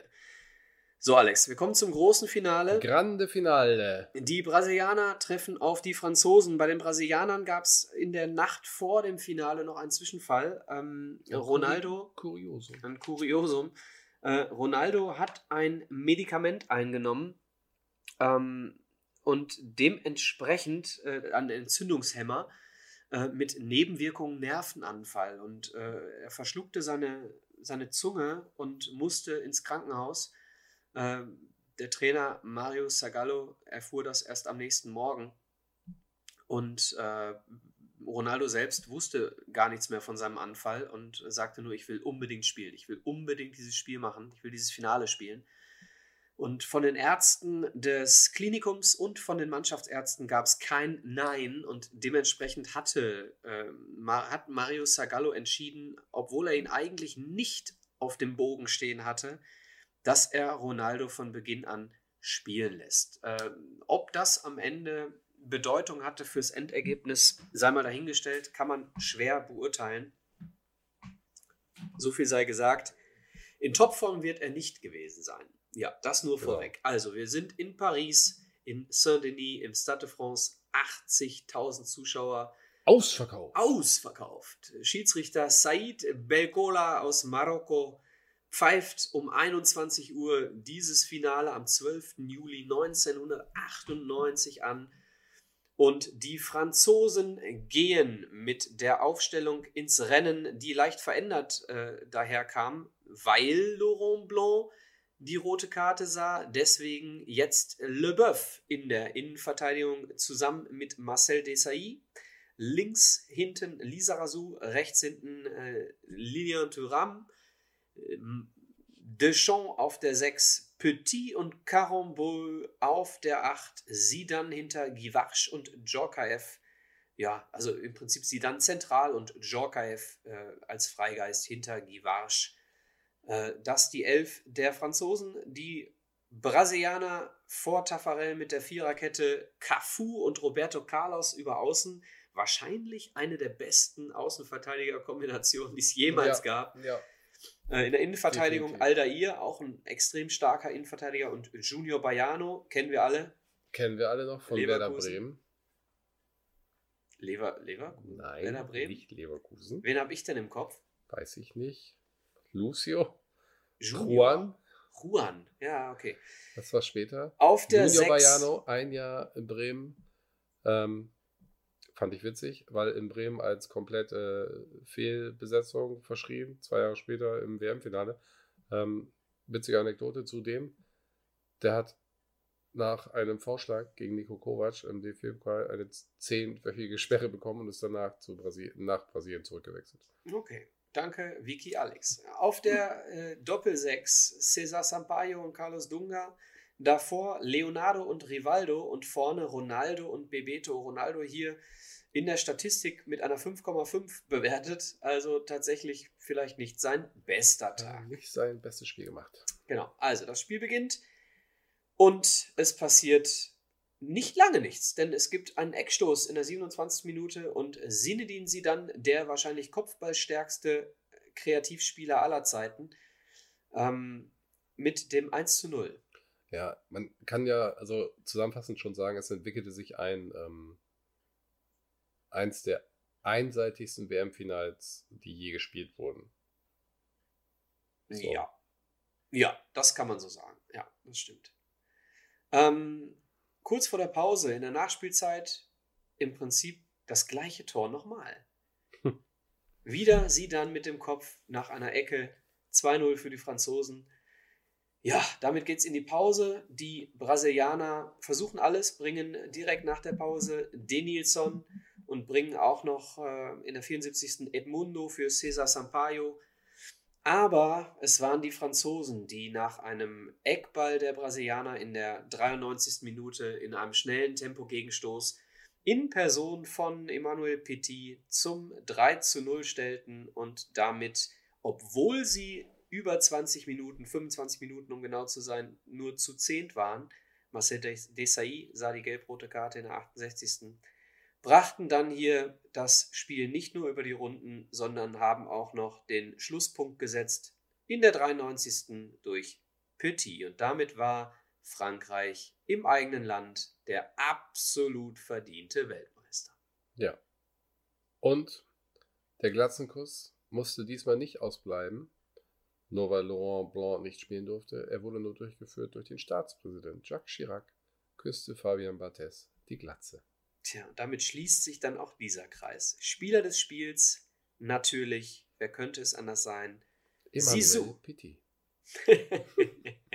Sisu, für mich natürlich ebenso wie für alle anderen einer der größten Zehner aller Zeiten.